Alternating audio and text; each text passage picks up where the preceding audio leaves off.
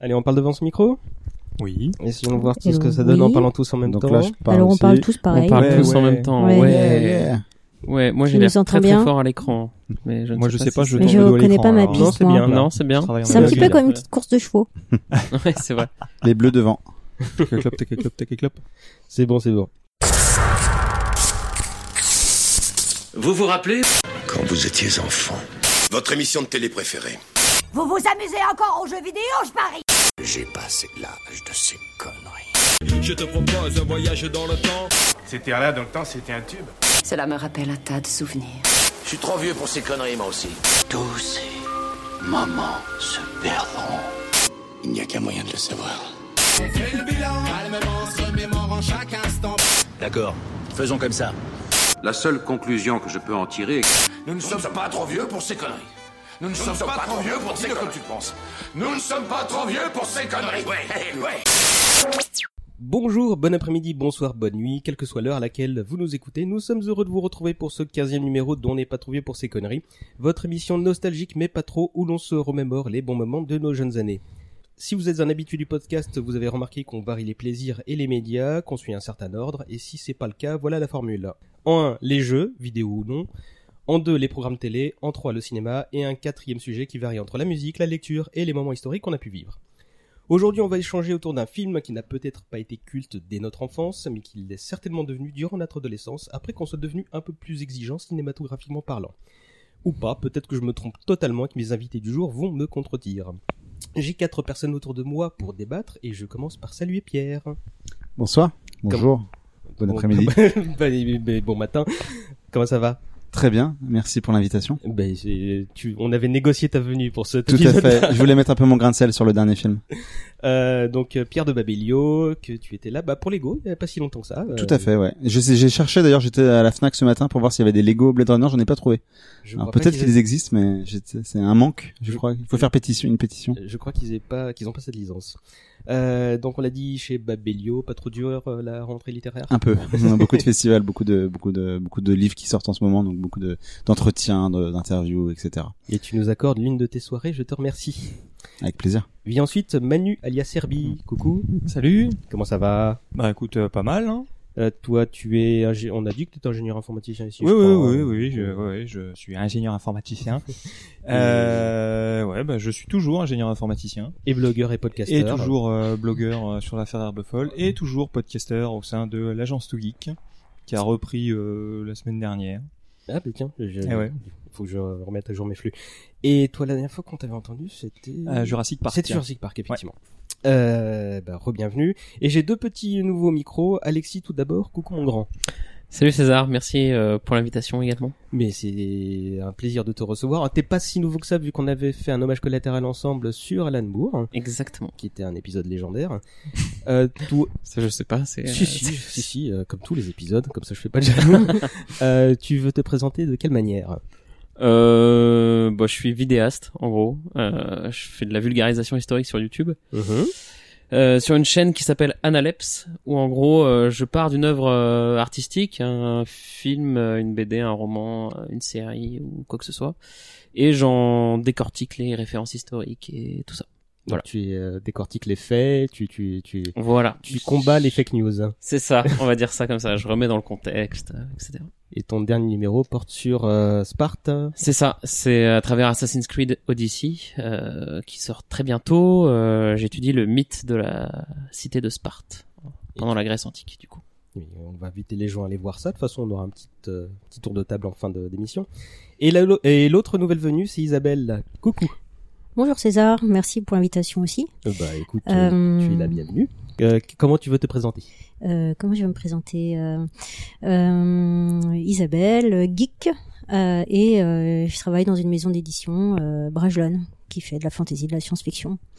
Tu es directrice éditoriale. Voilà, c'est ça. Donc euh, après Bruno L1, je continue de puiser mes invités chez Brage et tu es la bienvenue. Je suis très content que tu sois là. Ça vaut pour les autres aussi. On devrait bien s'amuser tous ensemble pour se remémorer ce qui nous plaisait dans le film de Ridley Scott.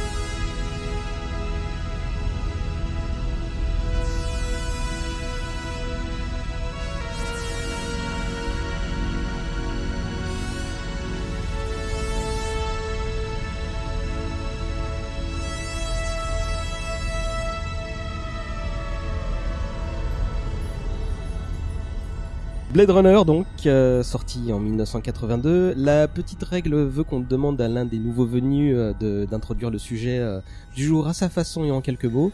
Alexis, Isa, vous allez vous regarder dans le blanc des yeux pour savoir lequel de vous deux commence. Bah, la galanterie, euh, je vais laisser Isabelle commencer. Euh, C'est c'est vraiment, c'est de la galanterie, t'es sûr? Euh, donc on va parler de, de Blade Runner, un chef-d'œuvre euh, devenu un rapidement film culte euh, de Ridley Scott, euh, qui a adapté le roman de Philippe K. Dick, euh, euh, Les androïdes rêvent-ils de moutons électriques? Bouquin qui date des années 60. si je dis pas de 68, bêtises. je crois la date de sortie. euh, C'est bien, il y a des gens qui ont révisé autour de la table. qui a été traduit en France sous des titres très différents, un peu honteux, je pense. Euh, oui, tiens, je m'étais pas posé la question. euh. Si, si, au début, alors euh, Blade Runner, évidemment, c'est venu après le film, mais avant, il a été traduit en France sous le nom de Robo Blues, Robot Blues, je sais pas. Et ensuite, les androïdes rêvent-ils de moutons électriques? Et enfin, Blade Runner, sans aucune mention, quand même, de, du titre original, quand même un peu une trahison, je trouve, de, de l'œuvre Ouais. d'origine, quoi. Et d'ailleurs, il y a une nouvelle édition, il y a pas longtemps, on en parlait tout à l'heure chez les Nouveaux Millénaires, un truc du genre, hein, c'est ça Avec une nouvelle traduction, tu disais Je, je crois, Ouais. mais Ouais, Nouveaux Millénaires qui de toute façon est très euh, euh, remet en avant euh, Philippe Cadic, de ce que j'ai pu voir. Euh, Quelqu'un veut ajouter quelque chose sur le film, veut le présenter c'est comme un livre, c'est comme le livre au départ, effectivement, euh, qui est le, qui est l'œuvre qui, qui est quand même euh, adapté par Ridley Scott très librement. Enfin, il y a beaucoup de de- d'éléments du, il est fidèle à la trame, à, à l'histoire plus ou moins du, du, du livre, qui est assez court, que moi j'ai sous la main là euh, dans une version euh, euh, j'ai lu, euh, qui fait euh, 200 pages, Mhm. qui, qui se lit en très peu de temps et qui est avec un vrai plaisir de lecture. Et c'est, euh, il a pris vraiment ce qui l'intéressait dans, dans, dans, dans l'histoire. Et il y a énormément d'éléments dans le livre qui ne sont pas traduits dans le film. Voilà, Première euh, Merci. On, on va peut-être développer après. mais- Mais on va le faire, oui. Moi, j'ai des petites infos avant qu'on parle du film en lui-même, parce qu'on est là pour ça, on n'est pas là pour, pour jouer les experts. euh, Mais euh, est-ce que vous saviez que c'est Martin Scorsese qui est le premier à avoir voulu adapter le... le, le... Non, c'est pas du tout ça. Ah, ça aurait fait un film euh, totalement différent. Oui, ouais. je pense aussi, ouais. Ouais. Bon, c'est pas allé bien loin. Ensuite, il y a eu un autre euh, euh, producteur qui s'est penché sur le sujet, et qui voulait juste faire des thunes. Il a confié le, le, le, le script à son fils. Et apparemment, euh, Philippe Cadic, qui était impliqué dans le projet, euh, sortait d'un avion, a vu le, le, le bonhomme l'accueillir et avait lu le, le projet dans l'avion. On lui dit, bon, est-ce que je lui casse les bras tout de suite ou on attend d'être chez moi? Euh, Parce qu'apparemment, c'était pas de, de, de très haut niveau. Il a fallu que ce soit... Il a fallu attendre quelques années. C'est un acteur qui s'appelle Hampton Fancher, alors que je connais absolument... Ah si, tu connais toi? Bah, euh, je sais parce qu'il est au générique de Blade Runner et de Blade Runner 2049. Et il dit qui?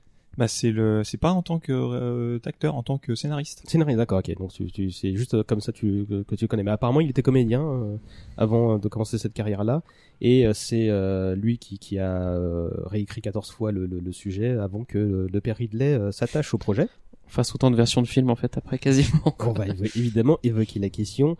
Euh, Pop Pop, c'est le troisième rôle culte euh, d'Harrison Ford. euh, C'est le troisième film de Ridley Scott après Les Duellistes et Aliens. Et dont on avait parlé dans un précédent numéro.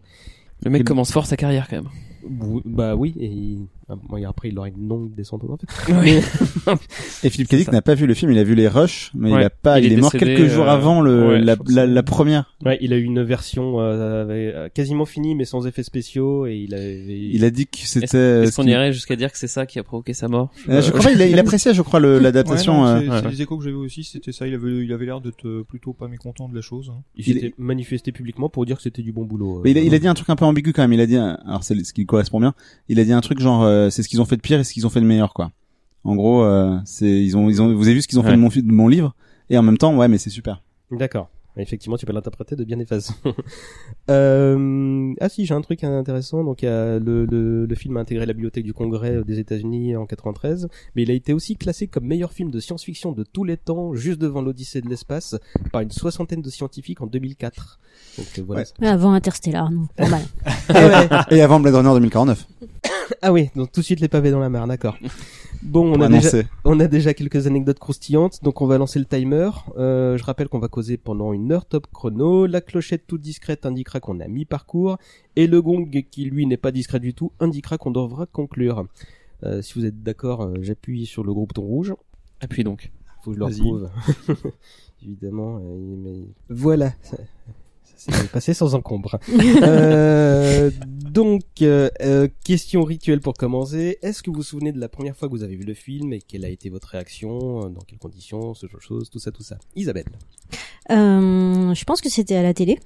Euh, je devais avoir, euh, je, bah, je suppose que je devais avoir euh, 12-13 ans. Mhm.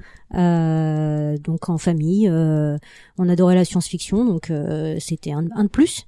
Euh, je pense que ma réaction, euh, ça a dû être. euh, euh, je, je pense que je savais pas trop à quoi m'en tenir en fait. Mhm. J'ai dû me poser plein de questions. J'ai posé plein de questions. Parce que ça sortait du, du lot, même si c'était de la SF. Ouais, euh. ouais. Euh, donc en euh, en famille, donc mon père fan de SF, euh, sa bibliothèque euh, dans ma chambre, euh, donc j'avais lu Dune, j'avais euh, j'avais déjà lu pas mal de de. Mhm. Donc, d'une déjà à 12-13 ans. euh. Euh, je l'avais lu. Ben en fait, voilà, il avait mis sa bibliothèque dans ma chambre. Il aurait pas dû. Euh, voilà. Mais du coup, euh, c'est. euh, je pense qu'il y a pas mal de choses qui m'ont choqué, mais surtout, je me suis posé plein de questions sur euh, euh, la vie, la mort, euh, l'identité. euh, Qu'est-ce qu'on est si on si on est la somme de nos souvenirs et qu'est-ce qui se passe quand on oublie et voilà. Ouais, quand même, profond Voilà. euh, cet âge-là. voilà, ça m'a voilà, ça m'a ça a dû me retourner la tête. Mais par contre, euh, on n'y voit rien quoi, c'est à la télé. hein. on n'y voit rien. Voilà. Alexis Euh, moi, je l'ai vu assez tard. Euh, bon, déjà, moi, j'ai dépanné euh, et puis euh, du coup, je suis plus, je suis le plus jeune autour de cette tablette, donc euh, voilà, je l'ai vu euh, il y a moins de 10 ans. Du coup, il y a, j'ai vu euh, quand j'étais à la fac à Angers euh, chez mes parents. Mhm. Et du coup, euh, je me souviens, je Tu l'ai. étais déjà un adulte en construction. ce C'est ça. Et, euh, et du coup, euh, je me souviens que je l'avais téléchargé euh, et je l'avais regardé sur mon Mac. Euh, tu vois, genre 13 pouces, le petit truc et tout. Et je me suis dit, mais qu'est-ce que c'est que ce film, quoi, à la fin, tu vois, à la fin. Et du coup, je l'ai revu immédiatement sur ma télé. Parce que je me suis dit, genre, je, je peux pas voir ça, euh, tu vois, sur, euh, en petit format et tout. Et, euh, et ouais, ça a été une énorme claque, quoi. Et, euh, et depuis, bah, c'est mon film préféré. T'avais déjà un esprit. Ah oui, à ce moment-là Ah ouais, ouais, c'est mon film préféré. Ah, je, euh, je savais ouais. pas que c'était à ce moment-là. Ah, si, si, ouais. Et donc, oui, mais quand tu l'as vu, du coup, t'avais déjà un esprit critique. euh, oui, oui, c'est ça. J'étais, que- ouais, ouais, j'étais, j'avais euh, 19 ans, quoi, quelque chose comme ça. Ouais, ok, ok. Pierre. Moi, je l'ai découvert assez tard aussi. Je pense que j'étais à la fac. Euh, je fais partie, je pense, de beaucoup de gens qui connaissaient tout de Blade Runner sans l'avoir vu, puisque tout notre univers a été construit quand même avec Blade Runner. La science-fiction était quand même héritière de, de, de, de Blade Runner, du livre et surtout du film. Et du coup, moi, j'ai découvert la fac. euh, Je l'ai acheté euh, à la Fnac.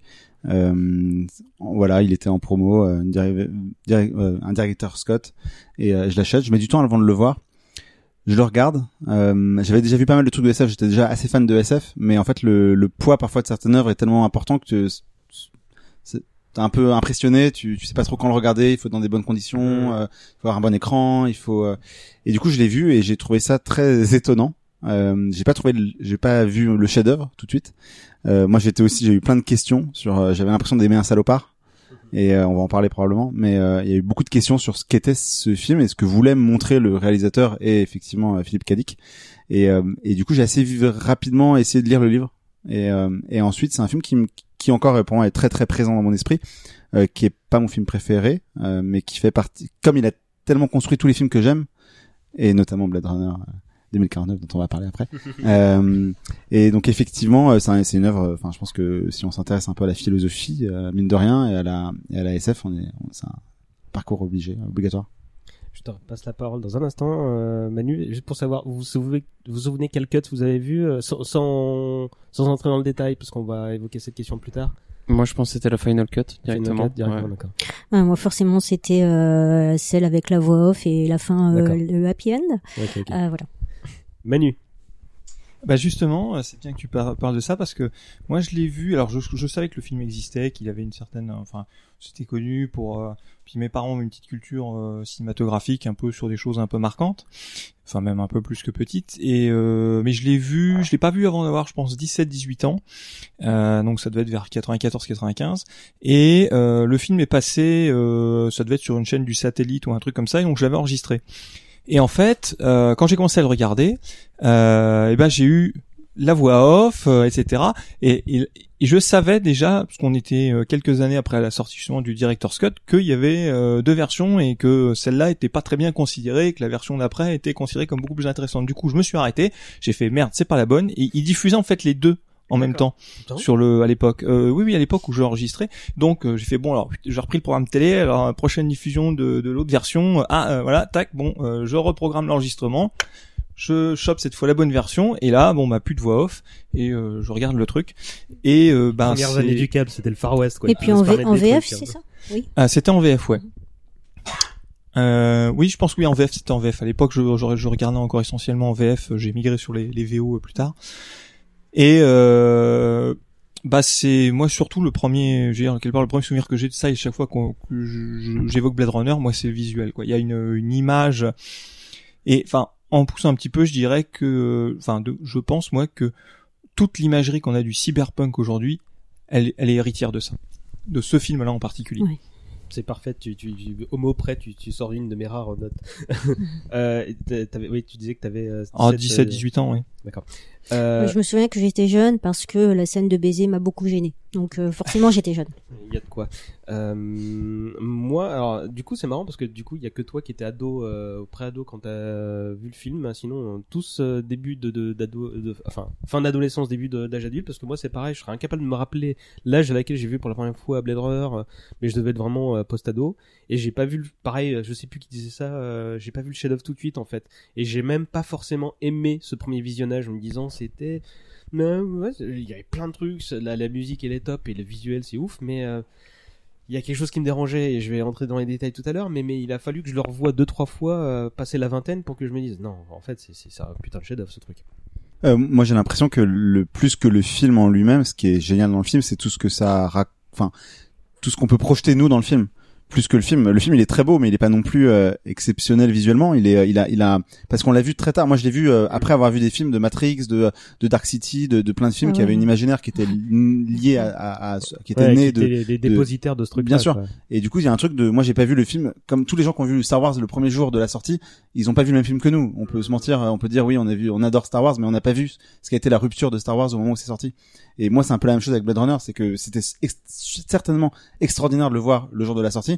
Visuellement, tu le regardes aujourd'hui, il est, il est très beau, mais il est pas non plus exceptionnel visuellement, quoi. Il y a plein de trucs qui sont kitsch aussi, il y a plein de choses qui sont, euh, euh, genre le discours à la fin, on peut en parler, mais il est, il est, il est, il est à la fois très beau, il est enfin un peu, il est, Oh. il est, et, mais, mais, on, mais va ça se, pose- on va se fâcher. on va se fâcher, On va se fâcher, ouais. Mais il y a- mais il y a plein de choses que raconte le film sur nous-mêmes, sur euh, ce qu'est un, un salopard, ce qu'est un ou pas, ce qu'est être humain, ce qu'est être euh, effectivement. Tu parlais des souvenirs. Est-ce que c'est ce qui définit aussi euh, ce qu'on est euh, et, et ça, c'est les questions qui restent après la fin du film, qui sont plus importantes pour moi que le film en lui-même, quoi. Alors tu parlais d'esthétique tout à l'heure Manu, c'est vrai que bah, bon l'esthétique comme je disais à la télé euh, ça passe pas trop parce que tout est noir et on voit rien. Donc euh, c'est c'est venu après quand j'ai pu le voir dans des conditions dont j'en parlerai peut-être tout à l'heure quand tu évoqueras les souvenirs. Je, hein. Euh, mais euh, par contre l'ambiance l'ambiance qu'on qu'on y voit clair ou qu'on y voit pas clair euh, elle est là quoi.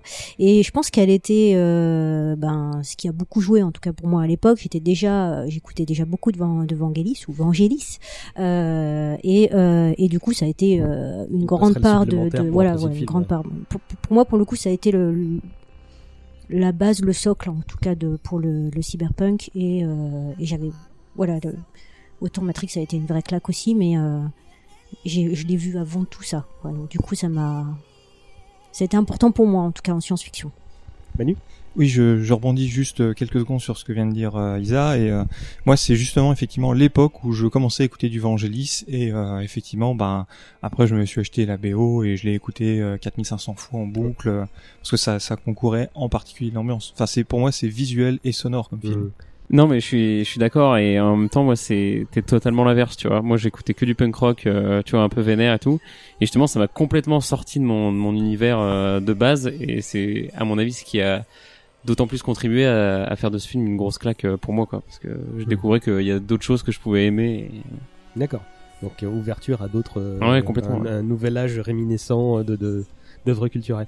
Euh, rapidement, on peut dire quelles sont les, différences entre le, le, le, le livre et le, et le film Parce que toi, tu. Qui a lu le, livre en plus de Pierre? On l'a Bah, tout le monde, d'accord. On l'a Tout le monde, tous sauf moi, donc, rien. Tu vois, on lève la main pour un podcast, c'est très Ouais, ouais, c'est mais ça. ça, ça me permet de, de- d'indiquer, à, par exemple, la Manu euh, Ah ouais. de prendre la parole. Bah justement, euh, alors on, on- les autres pourront appuyer sur différences. pensé, hein, d'ailleurs Et moi, je n'ai pas relu le bouquin. J'ai revu le film il y a une dizaine de jours, et puis ensuite j'ai sorti le bouquin à l'étagère. Je l'ai ouvert pour rejeter un petit coup d'œil. J'ai des souvenirs particuliers du, du bouquin, et en fait, je parcours la première page, et dans la première page, je vois que euh, Descartes est avec une espèce de pyjama multicolore, et euh, je revois aussi un truc que j'avais complètement oublié, c'est qu'il est marié.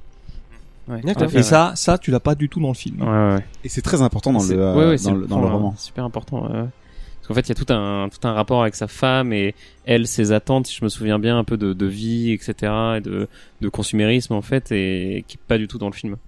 Elle lui reproche plein, elle lui reproche plein de choses euh, à Rick Descartes, qui est un, qui est un loser en fait, qui est- c'est dans le film mais c'est c'est moins montré parce que dans, dans le film c'est Harrison Ford, il est il est fort, il est il est, il est beau, il est euh, Badass. il- c'est un, ouais, il est badass effectivement. Dans le livre il est un peu moins en fait, c'est un loser. Sa, sa femme le déteste. Euh, dès les premières pages elle lui reproche plein de trucs. euh, Mais en Et- fait, euh, pardon. Oh, j'aurais dû Vas-y, lever la main. vas-y. Pardon. Euh, dans le dans le film, euh, euh, la version avec la voix off, il est divorcé. Et, euh, et euh, au tout début dans la voix off, quand il s'apprête à manger euh, des sushis, euh, il dit sushi, poisson froid, euh, c'est comme ça que ma femme m'appelait. Euh, Il y a donc des du traces coup, de- il y a des traces dans le film aussi, mais euh, mais du coup, on, le retrouve pas dans les, pré- les, les versions suivantes finalement. Mais, mais on perd quand même quelque chose qui moi et pour moi est important dans le, dans le livre au départ, c'est que euh, c'est pas un mec qui est très appréciable. Alors de fait il l'est pas non plus dans le film, mais sauf qu'on regarde le film en pensant que c'est un mec génial. Qui est un peu une clé de lecture pour moi, c'est euh, tu regardes le film et après tu t'interroges sur ce qu'il fait. Dans le livre, tout de suite c'est un peu un loser quoi. C'est un détective privé, ok, euh, qu'on aime tous. euh, c'est une vieille image de détective privé qu'on a vu euh, 50 000 fois, mais c'est un vrai loser. Et c'est un truc important du, du roman qui, n'est un, qui est un peu moins présent je pense dans, dans, dans le film. Autre chose par rapport au roman Bah, après, moi, j'ai pas le souvenir que euh, dans le roman, il y a tout cette euh, cette ambiance justement et cet univers euh, que que Ridley Scott a mis en scène dans dans son film, quoi. Enfin, je, je, ça fait quelque temps que je l'ai lu, mais tout ce qui est, euh, tu vois, les, les grandes pyramides, etc. qu'on voit, ça, j'ai l'impression que c'est totalement absent du. Il n'y a pas de pyjama multicolore dans le film. Tout à fait. Non, mais il y a un, il y a un dress code qui laisse parfois à désirer. Isa Euh, c'est un des rares romans que j'ai lu euh, après avoir vu euh, l'adaptation. Euh, et, euh, et en plus assez tardivement.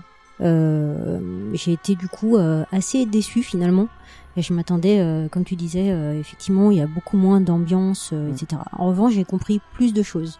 Euh, par exemple, sur les, le fait, l'importance des animaux dans ce monde, Oui. euh, l'importance de la nature, euh, et euh, à un moment donné, enfin le, le côté euh, côté christique du personnage, etc. qu'on retrouve un petit peu dans le film, mais Mm. Pour le coup c'est le répliquant qui, est, qui a un côté christique, alors que dans le bouquin, il, à un moment donné, il se retrouve dans le désert, par exemple, euh, etc., etc. Donc euh, ça m'a permis de comprendre plein de choses. Et ça m'a permis de découvrir euh, Kadik parce que en fait je l'avais encore pas lu. Euh, mais euh, c'est un des rares aussi euh, pour lequel je préfère l'adaptation finalement. Hmm. Alex? Et justement, cette question des animaux, en fait, euh, si on n'a pas vu le, enfin, si on n'a pas lu le livre, euh, c'est vrai qu'on quand on dit que le titre original c'est euh, les moutons, euh, Les enfin, androïdes. les, androïdes rêvent de moutons électriques. Là, on comprend pas du tout, alors qu'en fait, il y a toute une toute une référence et toute une euh, toute une présence euh, justement de ces animaux euh, D'ailleurs, très vous- importante. Vous savez pourquoi le film s'appelle Blade Runner, d'ailleurs, non? Alors c'est une référence à un bouquin. Un autre bouquin, mais, Ouais, mais mais, c'est juste que, que alors Ridley Scott a pas lu le bouquin. Il a juste lu le traitement et les scripts, Euh, mais par contre il avait lu un bouquin qui s'appelait Blade Runner et qu'il a trouvé très bien. Il a dit bon on va acheter les droits juste pour avoir le titre et on va le coller là. Ah, je savais pas ça. J'ai j'ai j'ai une petite anecdote que je vous sortirai tout à l'heure. Et le juste sur, le- sur le roman, il y a aussi plusieurs choses. C'est que euh, bah, il y a, on a un peu évoqué, mais la, la figure un peu christique de, de Rick Descartes qui est présente dans le dans le roman, elle est liée à la religion qui existe dans le roman, qui n'est pas du tout exploitée dans le film, D'accord. qui revient pas du tout dans le Mm. 2049, mais qui est exploitée quand même parce qu'il y, y a une question religieuse dans le dans le 2049 qui n'existe pas du tout dans le dans le dans le film, dans le premier film. Et euh, en fait, en gros, il y a une figure un peu christique euh, qui est euh, qui est un, un homme qui marche dans le désert et qui se fait, on lui jette plein de trucs sur à la figure, on lui jette plein de pierres, etc. Et Rick Descartes à la fin, en fait, s'imagine être cette personne-là, elle marche dans le Mhm. désert et, et on lui jette plein de trucs, quoi. Donc il y a une figure effectivement christique euh, du personnage qui n'est qui n'existe pas non plus dans le film, dans le dans le premier film, qui est interprété un peu par, enfin non.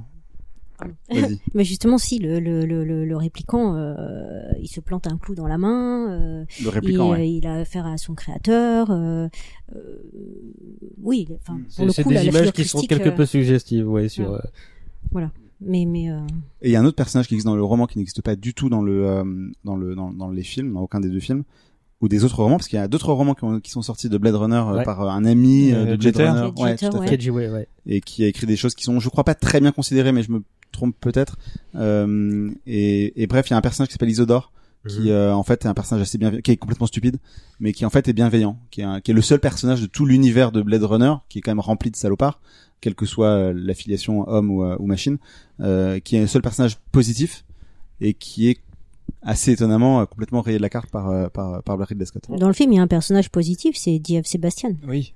Bon, on va revenir dans le film justement pour vous demander bah, qu'est-ce que est-ce- qu'est-ce qui vous a le plus le plus? Qu'est-ce qu'il y a un élément qui qui vous a le plus enthousiasmé si vous en devez en citer qu'un ou deux on va dire? Oui je sais c'est dur. Manu? Ben, je dirais moi le- l'ambiance visuelle, enfin donc tout ce qui est le, le jeu sur euh, la lumière, la couleur euh, et le et pour l'avoir revu, enfin je sais que euh, Scott est féru d'architecture et ça se voit partout dans le film. Et puis l'autre chose, bah c'est le sonore, Le- le- l'ambiance sonore, Vangelis, euh, on a même Demis Roussos qui chante, euh, enfin oh Oui, la- Demis Roussos, pub, euh, oui, Demis oui, Roussos oui, chante dans une, une des scènes où euh, il est dans le marché aux animaux. Euh, c'est le, euh, le Tales from the Future, je Genre crois. retourne Voilà. malade dis donc mm, mm, mm, ok euh, Pierre? Euh, alors moi, euh, l'ambiance effectivement, moi j'adore euh, l'ambiance noire, très noire du film. euh, les, les villes, l'architecture effectivement, c'est c'est très important dans le film, c'est c'est magnifique. bah, c'est bon. ce qu'a dit Manu hein, ça a imposé le standard du cyberpunk Ouais, tout à fait. Ouais. Et puis même c'est étonnant parce que la, la pyramide effectivement, c'est quand même un truc, c'est on n'imaginerait pas non plus euh, si on pense à cyberpunk, on penserait pas à ça forcément. Et pourtant, c'est de fait, Mm. c'est quand même dans, dans, dans Blade Runner. Donc moi, non, moi ce que j'aimais, c'est effectivement euh, ça. Et c'est après moi, c'est les questions euh, philosophiques. euh, Qu'est-ce qu'être un être humain? Est-ce qu'un être humain est forcément meilleur que je sais pas d'autres et, euh, et toutes les questions qui sont posées par euh, Philippe Cadic et par euh, Ridley Scott, mine de rien, euh, sont moi m'ont plu. Isa Donc la question de, de l'identité, qu'est-ce qu'être soi si on a tout oublié, effectivement, Euh, et euh, ce que euh, l'ambiance sonore, effectivement, le côté euh, ASMR, euh, j'écoute beaucoup d'ASMR, donc euh, euh, voilà, ça donne presque envie de fumer ce film, alors que voilà, j'en ai jamais grillé une de ma vie. Euh, voilà, et, et le côté euh, euh, c'est très sensoriel tout ça hein. euh, ouais, c'est ça, le côté hyper sensuel du film. Euh, et euh, pour moi, mais j'y suis, enfin, j'avais commencé déjà euh, à lire énormément d'anticipation euh, à l'époque. Par ailleurs, l'esthétique du pire, euh, le côté, euh, l'esthétique des ruines aussi, euh, de la fin des temps. Le, se dire bon, en fait, c'est c'est ce futur-là qui nous attend. Il fait nuit, Donc il pleut. voilà, donc autant apprendre à l'aimer. Et c'est étonnant parce que c'est un film qui nous apprend à aimer euh, la fin des temps, je dirais, qui nous apprend à, à nous dire tiens euh, si euh, si ça arrivait, ça me déplairait pas que ça se passe comme ça. voilà. oh le réchauffement climatique ça a du bon quand même Mais alors, juste ce qui est étonnant, c'est qu'effectivement, l'esthétique des ruines, etc., elles sont quand même assez peu présentes dans le, dans le premier film. On, on le voit, on le sent, on le, on le ressent.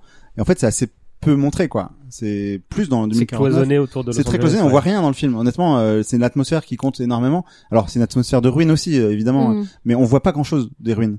On voit pas le, le- la dévastation. On nous dit que c'est dévasté le monde. On le voit pas dévasté du tout.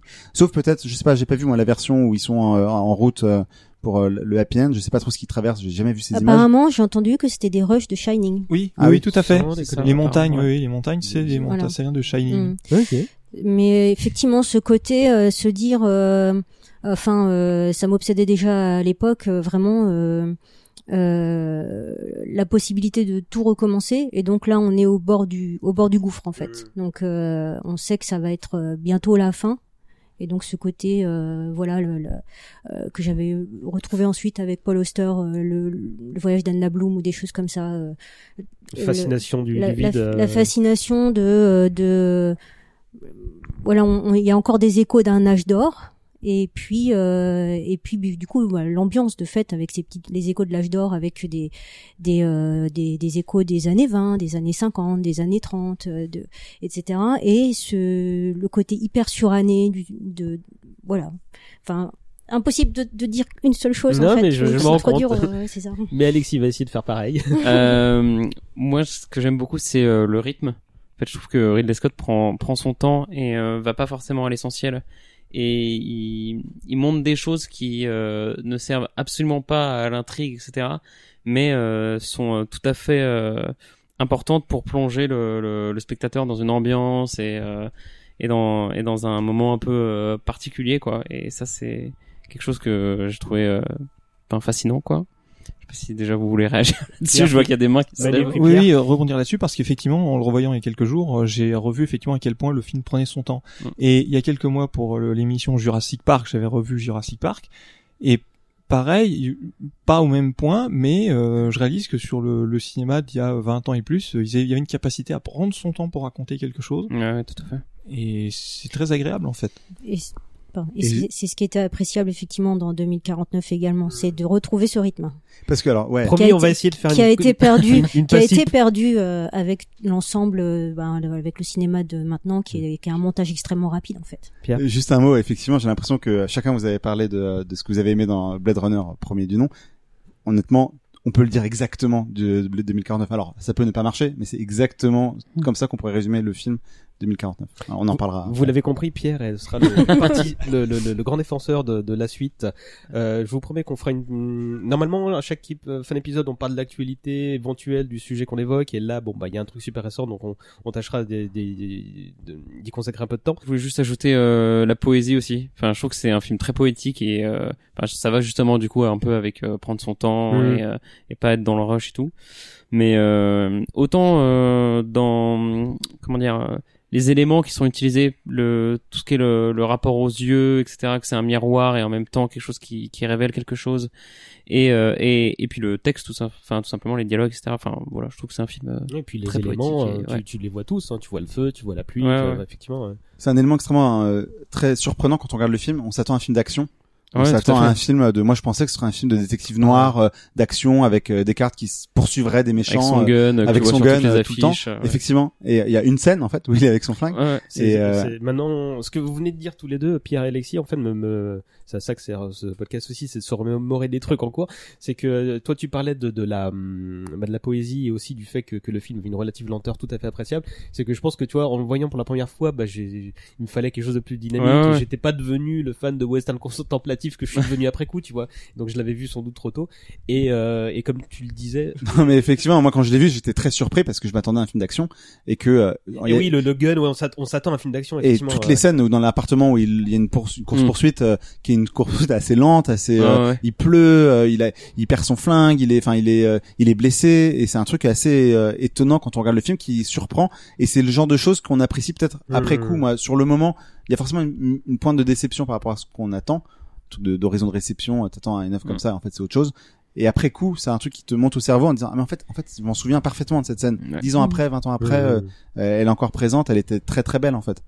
Moi, moi, ce que je, euh, je te repasse la parole dans un instant.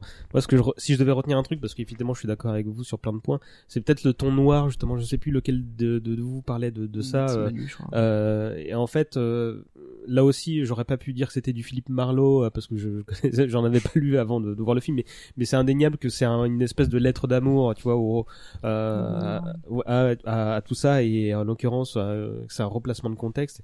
Et euh, bah, pour moi, c'est le truc que je devrais retenir parce qu'évidemment tout ça passe par le personnage de Descartes qui aurait pu être interprété par euh, Peter Falk apparemment. Euh, attends, j'ai la liste. Été très beau. J'aurais adoré ça. Attends, j'ai Peter Falk, Nick acteur. Nolte, euh, Al Pacino. Et, euh, même, Non, surtout pas. Parce qu'il en aurait fait des caisses, il en aurait fait des C'est tonnes. clair. Tu voulais dire quelque chose? Mais en, en- pour revenir au côté hyper léché, au côté euh, tableau, au côté, euh, il y a aussi le côté glamour et le, roman noir, c'est pas seulement, euh, c'est pas seulement Harrison, enfin c'est pas seulement le, Mm. le personnage de Descartes, c'est le personnage de Rachel C'est vrai. qui est euh, qui est sublime en irréprochable, euh, des pieds à la tête. euh. Ce rouge Voilà. à lèvres incroyable. Pour moi, j'avais, j'étais une grande lectrice Edgar Poe à l'époque, et pour moi, euh, quand je l'ai vu, j'ai pensé tout de suite, c'est Ligeia, c'est, c'est elle, c'est Ligeia, c'est elle, quoi.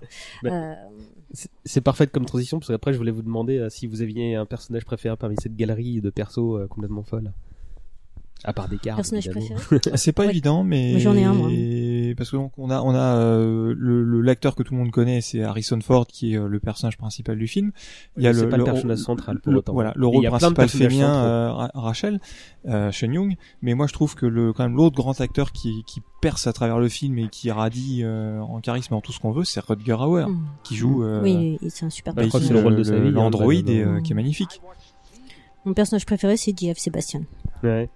Il est hyper attendrissant et c'est euh, avec la maladie euh, génétique qu'il a, le fait qu'il crée des jouets, le fait qu'il est qu'il soit si solitaire, le fait qu'il soit presque un euh, en fait, il est comme les réplicants parce que euh, il est aussi enfin, il est comme eux aussi innocent qu'eux, même plus.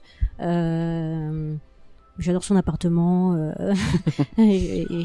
Déco euh, spéciale, quand ouais, même. ouais, ouais, ouais, j'adore.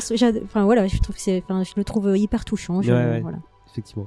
Touchant, ouais, c'est le mot. Je pense que effectivement pour son appart, euh, Scott s'est lâché à fond les ballons. là. Alexis Euh, moi, je dirais peut-être Rachel. Parce que je trouve que c'est euh, aussi le, le personnage euh, grâce auquel le, le, le spectateur peut parfaitement rentrer dans, dans l'univers. Et, euh, et en, en fait, on se pose les mêmes questions qu'elle. et On est, euh, enfin, c'est un peu le, le spectateur dans le film, je trouve, quoi. Qui, qui, qui du coup euh, soulève les questions d'identité, etc. Et, euh, et, et du coup, je trouve que le, le film te répond un peu en fait directement comme euh, comme Descartes lui répond à elle, etc. Et, et voilà. Et moi, je- du coup, j'aime bien cette. euh, cette Et puis si on peut parler de rédemption, je ne sais pas si c'est un peu euh, truc, mais de, de Descartes, c'est grâce à elle en fait. C'est il change ou pas. Ouais. C'est un peu elle qui qui qui lui donne son humanité en fait à, à lui, qui est en un- déclencheur, quoi. ouais. un vrai salopard absolu euh, qui tue sans aucune espèce d'hésitation des, des gens qu'il connaît pas du tout euh, pour avoir juste un peu de fric et en fait c'est elle qui lui donne son humanité et c'est avec lui qu'elle avec elle qu'il part euh, à la fin si on en croit les dernières versions euh.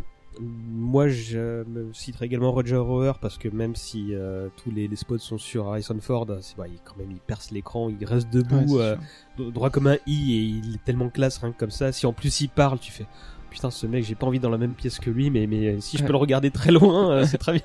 moi je suis un peu mitigé avec lui c'est que euh, quand je l'ai vu le film la première fois je l'ai vraiment pas du tout aimé parce que je trouve qu'il incarnait pas du tout ce qu'il devait jouer c'est que c'était juste un, un on a, on a l'impression d'avoir un méchant d'Highlander en fait un peu et euh, les cheveux peroxydés Ouais, le, ouais, euh, ouais. le Ouais. côté très méchant alors qu'en fait il doit jouer un mec qui n'est pas si méchant que ça et, euh, et de Ouais, fait la on- dernière scène il, montre il qu'il joue le rôle tant pour lequel on on, On l'attend, impose, on lui impose Ouais. un rôle en fait. tout à fait et euh, mais mais du coup moi je trouve que le le le, le film aurait aurait gagné à avoir un méchant qui soit moins caricatural sur la toute la grande partie euh, jusqu'à sa scène euh, finale qui est à la fois très belle et, et désolé un peu kitsch Oh. Euh, et ouais avec la colombe Le qui s'envole.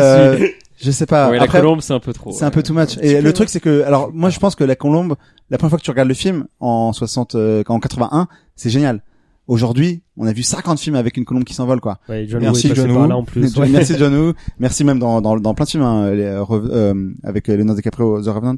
Euh, non, euh, il y a aussi une colombe qui s'envole en plein ciel et tout. Et ça a un peu, enfin bon, du coup, aujourd'hui, tu regardes la scène, ah, bon. Mais bon, bref. Mais, mais c'est marrant Mais parce c'est que pour le côté christique du personnage encore une fois. Donc, euh, Mais c'est marrant parce que tu vois, bah pour il y a une citation euh, de de, de, de, de ce de ce monologue final qui est dans le générique de l'émission et, et c'est pour ça que je l'ai re-regardé. Je me souvenais plus du tout de la colombe, moi. C'est marrant. hein. Je me souviens que c'était une scène très belle et, et quand j'ai revu la scène, je fais ah la colombe c'est tout machin. mais euh, mais euh, évidemment tout le monde connaît l'anecdote comme quoi c'était une, euh, une, une tirade improvisée. Alors c'est seulement Ouais. une partie d'entre elles, je crois que la toute fin. Et par contre euh, il y a plein de gens qui se voient que c'est la dernière scène qu'ils ont tournée pour le film. C'est-à-dire que j'imagine que sur le tournage ça faisait ah je sais pas ce qui s'est passé, mais il s'est passé quelque chose d'assez intense, quoi. Euh, mais c'est vrai que la galerie de perso, elle est dingue. hein. Tu parles de Sébastien, qui, qui effectivement, c'est un personnage euh, assez, euh, assez touchant, tu disais. Euh, Tyrell, qui est, qui est, qui, Tyrell. qui est weirdo, mais dans le bon sens, quoi. Enfin, surtout, en plus, avec le, le, le, le- bah, c'est le père, et, et manifestement le père à abattre, donc forcément, ça, ça, a- il a une espèce de mythologie qui se, qui porte, tu vois, qui lui aussi doit porter, parce qu'il peut pas faire autrement, c'est sa création, quoi. C'est, c'est un personnage fascinant. Bah, et tu as euh, dans les personnages par contre qui euh, sont là euh, très peu et qui a lui doit avoir trois lignes de dialogue et même pas en anglais, c'est euh, Gaff qui est joué par euh, euh, le gars qui bah, le commandant de Battlestar Galactica. Adama, ouais. Adama. On parle bien, oui. on Et qui de- apparaît dans, la oui. suite.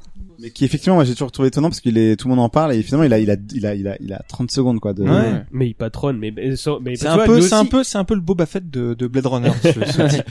C'est ça. Mais ce, ce mec-là, tu vois, il, bah, il porte pas un pyjama, mais il est super coloré, quoi. Tu vois, donc là aussi. euh, mais, mais ouais, effectivement, il a une sacrée tronche. Il y a le, il y a Non, le mec qui fabrique euh, les yeux aussi, je me souviens plus de son nom. Ah oui, euh, Wong, je crois. Wong, ou- ouais, ouais. ça, ouais. qui, qui, bah, il- et en fait, ces mecs se baladent tous avec un univers à eux, euh, ouais, c'est ça. ouais. à eux seuls, quoi. Il fait, enfin, ils ont un univers à eux propre. À chaque fois que tu découvres un personnage dans le film, tu dis, putain, lui aussi, il rapporte une, dose de, de, de, de, enfin, c'est un élément à part entière du film. Ils sont, ils sont tous entiers, quoi. Et puis t'as celui à qui il faut pas causer de sa mère.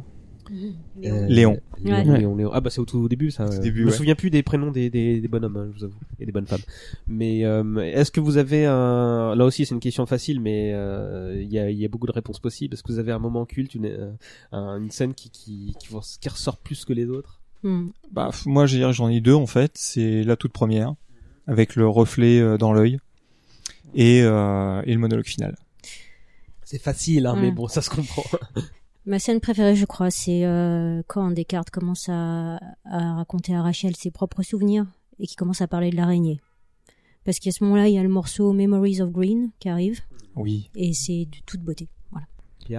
Euh, peut-être alors il y a deux élé- il y a deux choses qui sont qui sont pas liées à ce que j'ai vraiment aimé du film mais il y a deux scènes juste visuellement que je trouve superbes c'est l'arrivée dans l'usine enfin dans le euh, de, de Tyrell euh, ça je trouve ça c'est une beauté mais euh, mais hallucinante visuellement et après la la, la, la course poursuite avec euh, avec avec euh, Roger Hauer. Roger Hauer elle est elle est vraiment chouette quoi elle est euh, elle est inattendue elle est belle elle est longue elle est euh, elle est poisseuse elle est euh, elle est il va au bout de ses tripes enfin je trouve que c'est un un putain de moment de cinéma Ouais, je, je pense que c'est euh, cet aspect. euh, je crois que c'est aussi pour ça euh, que que j'ai pas aimé le film d'emblée parce que quand t'es un jeune public, c'est un film sale justement. C'est Ouais, aussi ce que tu évoquais, euh, euh, Isabelle. Et euh, quand t'es habitué justement à de la SF, à la Star Wars ou à plein de trucs, tu vois, euh, colorés mais euh, mais mais mais justement pas pas de- qui a pas cette esthétique là tu dis euh, t'as t'as une fascination comme celle que tu tu as très bien décrit tout à l'heure Isabelle mais d'emblée tu fais ouf c'est lourd c'est pesant et je sais Mm. pas si j'aime Ouais. je pense qu'il faut vraiment digérer ce truc là quoi Alexis ton moment Euh, bah moi, je dirais pas un moment en particulier, je dirais plus une séquence. Je triche un peu. Euh, c'est euh, l'arrivée, l'arrivée de Rachel euh, la première fois quand quand Do you like a hole Les talons Ouais, exactement. Et euh, où euh, t'as les stores qui se ferment et puis après il y a le test etc enfin je trouve que toute cette partie là elle est elle est tellement euh, à la mythique et mystique enfin tu vois il y a un truc qui se passe quoi euh, je rajoute aussi à ma scène à mes scènes ouais J'ai une autre scène préférée, c'est l'agrandissement des images. Ah oui. Ouais, ouais, Parce génial que ouais. le, le son dans cette scène, quand il s'installe avec son whisky et qui, qui commence à dire, euh, bon déjà on est fasciné, euh, faut se souvenir quand même à l'époque, euh, voilà ça semblait pas possible, hein. on se disait oh voilà et puis ben le le le, le son le ouais, sound design euh, Et que tu, qui- qu'ils ont repris dans la, c'est une des séquences sonores qui est incrustée dans la, la bande originale quand on, on écoute le, le CD. euh, pour, pour le coup Ridley Scott c'est c'est euh, je vais pas dire c'est mais je me permets de parler au passé euh, sans sans critiquer euh, ce qu'il est devenu mais mais c'est c'est un faiseur et qui qui s'intéresse à énormément de détails et, et tu vois cet exemple là pour le sound design il est parlant mais dans Alien tu sais le, le ah non c'est dans Alien si je dis des conneries le détecteur euh, tout- mais dans Alien aussi il y avait justement plein de choses qui laissaient entendre qui concevaient le film en, en trois dimensions Mhm. et avec cinq sens tu vois donc et, et Blade Runner c'est un par- parfait exemple de ça aussi Ouais. Et l'idée elle est quand même géniale quoi dans le film cette idée là qui est reprise dans le jeu vidéo il y a un jeu vidéo Oui. qui est sorti on peut-être je sais pas si c'est l'occasion d'en parler mais euh, qui, qui est extraordinaire où on se met vraiment dans la peau d'un chasseur alors c'est pas Rick Descartes mais c'est un autre personnage euh, où il, qui a tous les outils de Rick Descartes, dont notamment celui-ci où tu peux manipuler en 3D plus ou moins une, une, une photo et c'est juste génial. plus ou moins. hein. Le jeu de date Plus de ou moins. 97, donc euh, c'est un c'est un jeu d'aventure. C'est un hein. jeu d'aventure point oui, oui. click euh, avec une souris à l'ancienne euh, en mode LucasArts un peu avec des superbes visuels, une aventure qui change en fonction de nos choix. Euh, Mm. avec des choses qui sont prédéfinies ou pas, c'est-à-dire que euh, les en gros euh, il y a un truc aléatoire qui fait Ouais, il y que avait plusieurs fins. il y aura une fin ou pas, euh. mais tes choix sont quand même importants dans l'histoire. Pour l'époque, c'était précurseur. Donc hein. c'était Euh, génial. Et tu disais Manu qu'on pouvait le retrouver aujourd'hui euh? Oui, oui, bah moi je l'ai retrouvé euh, il y a pas très longtemps en abandonware parce que euh, en fait le, le c'est typiquement un jeu qui aurait pu être dans la, la mode des, des jeux remaster où tu Mm. repasses, Ouais. tu vois, genre Monkey Island qui est maintenant en Ouais. HD avec des graphismes refaits. Et en fait, euh, de ce que j'ai compris, le, le studio qui a fait le film euh, n'a plus du tout les, les sources en fait. C'est dommage. Et donc, mais on peut le trouver en abandonware en français, ça marche sur Windows 10, donc j'ai rejoué un peu quelques heures et j'ai vite replongé dans le dans le truc. C'est Ils ont, ils ont tout compris au film parce que y a- on est dans les égouts, on est dans le dans le truc vraiment moite, on est il y a les mêmes questionnements que dans le film. Le, le- c'est vraiment un jeu qui est, qui est qui est parfait, une adaptation. Il y en a très peu Ouais. d'adaptations qui et, sont pour, vraiment et- bien. et pour le coup, le, le, le, le film a eu mis longtemps à trouver son, son, son statut euh, de film culte. Et euh, là, pour le coup, c'était un, un putain d'hommage. et Il surfait sur la vague pour. Je crois qu'il s'est très bien vendu. euh, Mais bon, fermer la parenthèse du jeu parce que je voulais le caler à la fin. Mais du coup, si je peux gagner du temps sur des sujets, c'est bien aussi. D'autres moments cultes ou des trucs que vous voulez relever? Parce que sinon, moi, j'en ai un. C'est la mort de Pris. Quand elle s'agite, tu Mmh. vois, euh, Mmh. dans tous les sens, Ah, t'as l'impression qu'elle est possédée. Et en fait, c'est tellement révélateur de, de la violence euh, du film, en fait, euh, qui est souvent psychologique, qui est parfois bah, physique, et ça se manifeste de plein, dans plein d'aspects différents. Mais en fait, c'est- très violent pour le spectateur parce que c'est de la violence euh, réaliste. Tu vois, t'as- Ouais. euh, pour de la SF, tu dis ok, ce truc-là, alors que tu vois la manière dont elle se débat euh, avant de, de, de, de mourir, tu vois, c'est c'est c'est c'est c'est presque du grotesque, tu Moi, vois. ça m'a rappelé Albator, mais bon, là, Euh, c'est-à-dire. choqué par la mort des sylphides à chaque Ah, fois. J'ai- j'ai- j'ai- Mais c'est une scène choquante. C'est une scène choquante. C'est une film. C'est une scène où euh, quand on regarde le film, on se dit mais quel est le film que je regarde? Qu'est-ce qu'ils veulent me dire? Et pourquoi il fait ça? C'est qui qui est ce mec en fait? Et, euh, et c'est un peu inconscient parce que t'es quand même de son côté. Je sais pas pour tout le monde, peut-être que non, mais mais moi j'étais du côté de Rick parce que c'était lui le c'est lui le boss quoi, c'est lui le mec. Et euh, Est-ce que t'es de son côté quand il poursuit euh, la, la danseuse euh, au serpent? Bah, Sora? Bah je sais pas en fait, c'est une question, c'est que t'es- t'as quand même un truc où tu te dis euh, pendant un moment en fait euh, il représente, il est censé représenter le bien. Et après, je pense que c'est au fur et dans- à mesure Tout est dans le mot sensé. censé Ouais. et, et au fur et à mesure tu réalises à chaque action en fait que bah en fait non. Mais Et Tu parlais de son flingue tout à l'heure. Chaque fois qu'il a son flingue, il fait pas un truc bien. hein. Il Non, non, tout à fait. où- Mais bon, c'est le, les héros de tous les films d'action, ils font pas des trucs bien en fait. Sauf que c'est les héros. Et t'as un truc de, euh, de, de questionnement dans ce film-là et dans, dans le livre qui n'existait pas avant. Et qui- parce que c'est le propos du, du, du film de questionner qu'est-ce qui est être humain et, qu'est-ce que la bonté aussi, qu'est-ce que. euh, mais mais pendant tout le film, c'est une question qui revient jusqu'à la fin en fait. C'est pour moi qu'on va sûrement en parler, mais le est-ce que c'est un humain ou un truc À partir du moment où on déclare que c'est pas un humain, je trouve que le film n'a plus d'intérêt en fait de euh, Rick Deckard. À partir du moment où on dit bah non c'est un droïde, bah du coup toute la question de bah qu'est-ce que l'humanité en fait elle est pas très intéressante. Alors que si on, garde l'idée que en fait c'est un humain, mais en fait il est pire que les euh, androïdes, c'est c'est là que c'est intéressant. On, on Mais- va évoquer cette question tout à l'heure. Ouais, désolé, pas. je grille des quelques Non, non, mais c'est très bien parce que ça permet de, de, de me dire que, les sujets que je vais le- évoquer sont, sont pas à l'ouest. Pour rebondir sur cette scène-là et sur le, le ton du, du Sur- film en général, euh, bah, sur la, la mort de, de, euh, mais on le voit ailleurs dans le film. Euh, c'est moi pour moi c'est un élément constitutif un peu de ce que fait euh, Scott. Scott il aime bien la violence, voire un peu le gore en fait. Quand tu regardes, euh, enfin tu, tu- de, de Alien jusqu'à euh, ses derniers films, en passant par euh, Gladiator, Black Rain, etc. T'as quand même souvent de la violence et de la violence qui est euh, qui est euh, qui est assez euh, assez frappante visuellement quand même. hein. Ok, explicitement, en tout Ah oui, cas, ex- montré à très, très explicite, ouais. Enfin, la, la mort de John Hurt dans Alien. euh, Ouais, c'est- ouais, c'est vrai que euh, euh, la, la, la, la violence, enfin la manière, alors, je vais préciser, c'est pas très, euh, c'est pas la meilleure manière de présenter les choses, mais la manière dont ça gigote dans tous les sens, en fait, Ah ouais. c'est, c'est, c'est, je rapproche un peu ça, ouais, de la mort de Pris. tu Ouais, vois, y a un peu de effectivement, c'est, c'est, c'est tellement choquant et, et flippant par la même occasion que tu dis waouh dans les deux cas, quoi. Tu voulais dire Mais j'avais, alors moi j'ai pas vu le final cut, j'ai vu le director cut. Euh, il paraît que dans le final cut, il a justement allongé ces scènes de violence. Ah, peut-être. Parce que moi, c'est le final cut que j'ai vu et je saurais pas te dire si c'était plus long ou pas que, parce que les, les changements sont quand même relativement, euh, sont très mineurs, euh, Subtil, ouais. très subtils. Enfin, bon, bah, quand la colombe s'envole, euh, le ciel, maintenant, il est vraiment gris et noir, alors qu'avant, tu voyais un petit coin de ciel bleu. hein.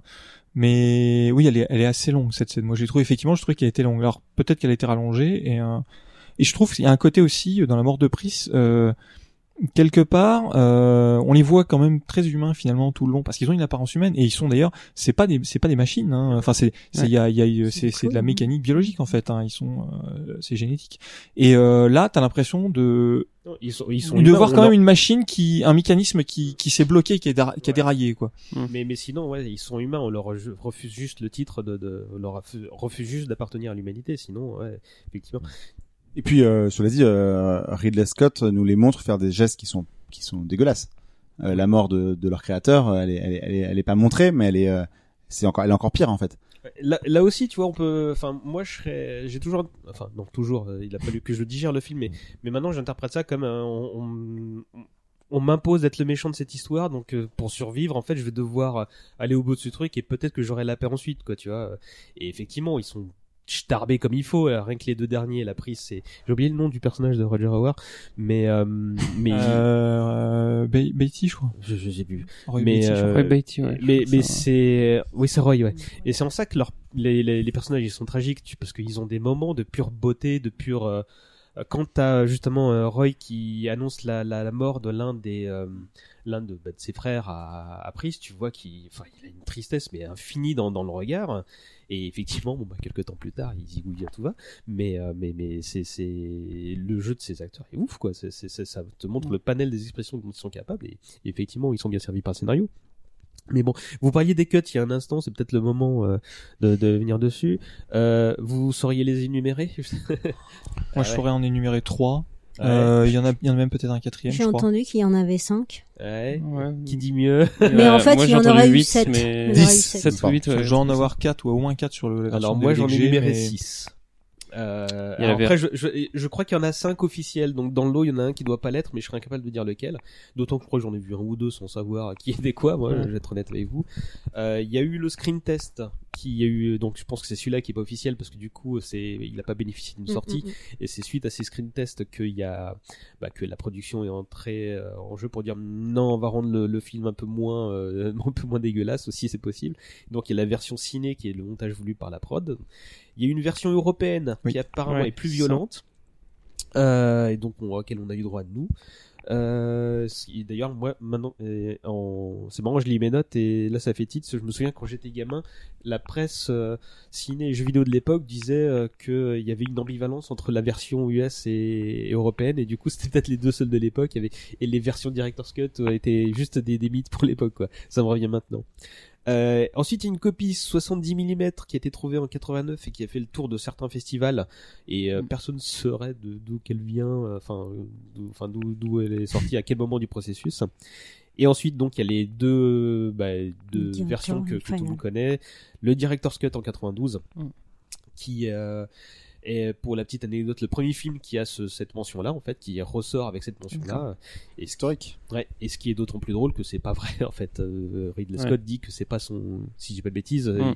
il, il dit que c'est une version euh, plus proche de sa vision, mais qui est pas, euh, qui, qui, qui reste une version de studio. Apparemment, il bossait sur Thelma et Louise à l'époque, et donc le director's cut, c'était pas celle qu'il voulait finalement, et c'est pour ça qu'il y a eu un final cut quelques années plus tard. Ah bah il a fallu attendre 2007. Voilà. Donc, euh, mine de rien, c'est un, donc Les le Final 25 ans Cut, du euh, film. Mais du coup, euh, le, suis allée- euh, c'est un, des souvenirs que j'ai apporté. Je suis allée le voir au cinéma à sa sortie au Grand Écran Italie, et euh, voilà. Et est-ce que, enfin, moi, j'ai- j'aime énormément Blade Runner, mais mais tout en sachant que je suis pas le, le fan numéro un, parce que tu vois, très honnêtement, je serais, enfin, un mauvais jour et un peu malade comme je suis aujourd'hui, je serais incapable de dire si la voix off, elle vient de telle version ou de telle autre, tu vois, euh, parce que j'en ai vu deux ou trois, mais je je je j'ai pas, je, je connais les les sub- euh, certaines subtilités d'entre elles. Est-ce que c'est votre cas? Est-ce que vous êtes allé, vous avez approfondi le sujet euh, Bah, il y a, il y a quelques subtilités qui sont assez connues. Donc, il y a celle qu'on évoquait, la, la voix off, qui est présente, dans, je crois, dans, Dans une dizaine de séquences à peu près de la version, première ouais. version. Euh, voix off qui disparaît dans la, la director's cut. Euh, la fin est modifiée. C'est surtout qu'en fait, le film s'arrête plus tôt dans la director's cut. Et puis dans la Euh, director's cut, il y a on- deux scènes Et avec voilà. Et c'est en plus, il y a le rêve de la voilà, licorne. le rêve de la licorne et puis l'origami de, de la licorne. en L'origami. fait.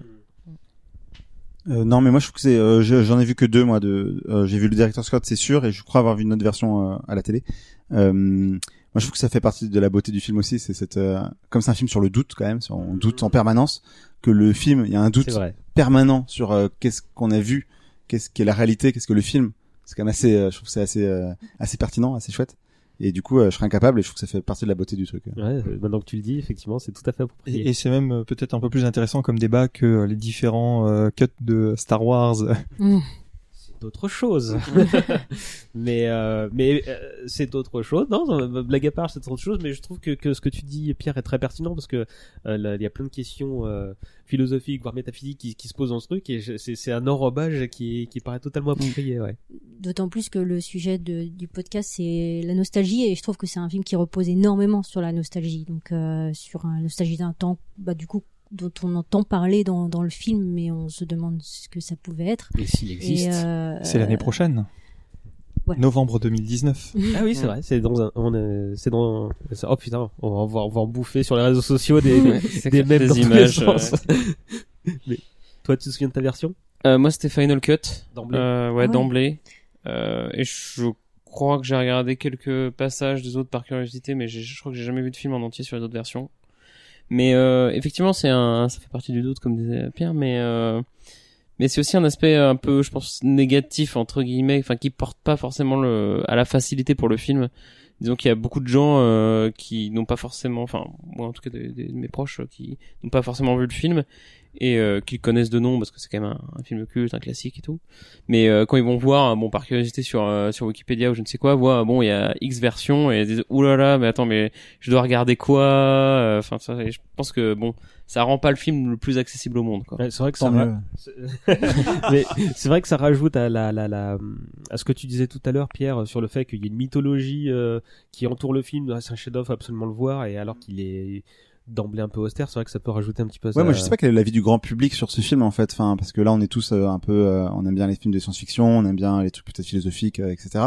Euh, c'est un film qui, je, qui n'a pas marché quand il est sorti, euh, ou pas trop. Il a un peu marché, mais mais bon. Mais il, Et il puis a il attendu un certain il nombre est avant sorti, euh, euh, il est sorti euh, la même année que E.T. Oui. Mais du coup, moi je sais pas quel est l'avis des gens en fait sur ce film. complètement, euh, ratiboisé tout le marché euh, de Oui, la, de la SF, SF au Cinoche. euh. Plus bon enfant, plus. euh, Mais du coup, euh, moi je sais pas. En fait, Blade Runner c'est un truc culte, mais en fait culte ça veut pas dire que ça marche et que les gens Ouais, vont tout le à voir fait, en ouais. fait. C'est euh, c'est ce qui a fait que l'échec. Euh, désolé de revenir encore sur Blade Runner T'inquiète euh, pas, on y est 2049. presque. Euh, en fait, ça, tout le monde a dit que c'est un échec. Bon, c'est il faut relativiser, mais euh, en fait, les jeunes ne sont pas allés voir le film.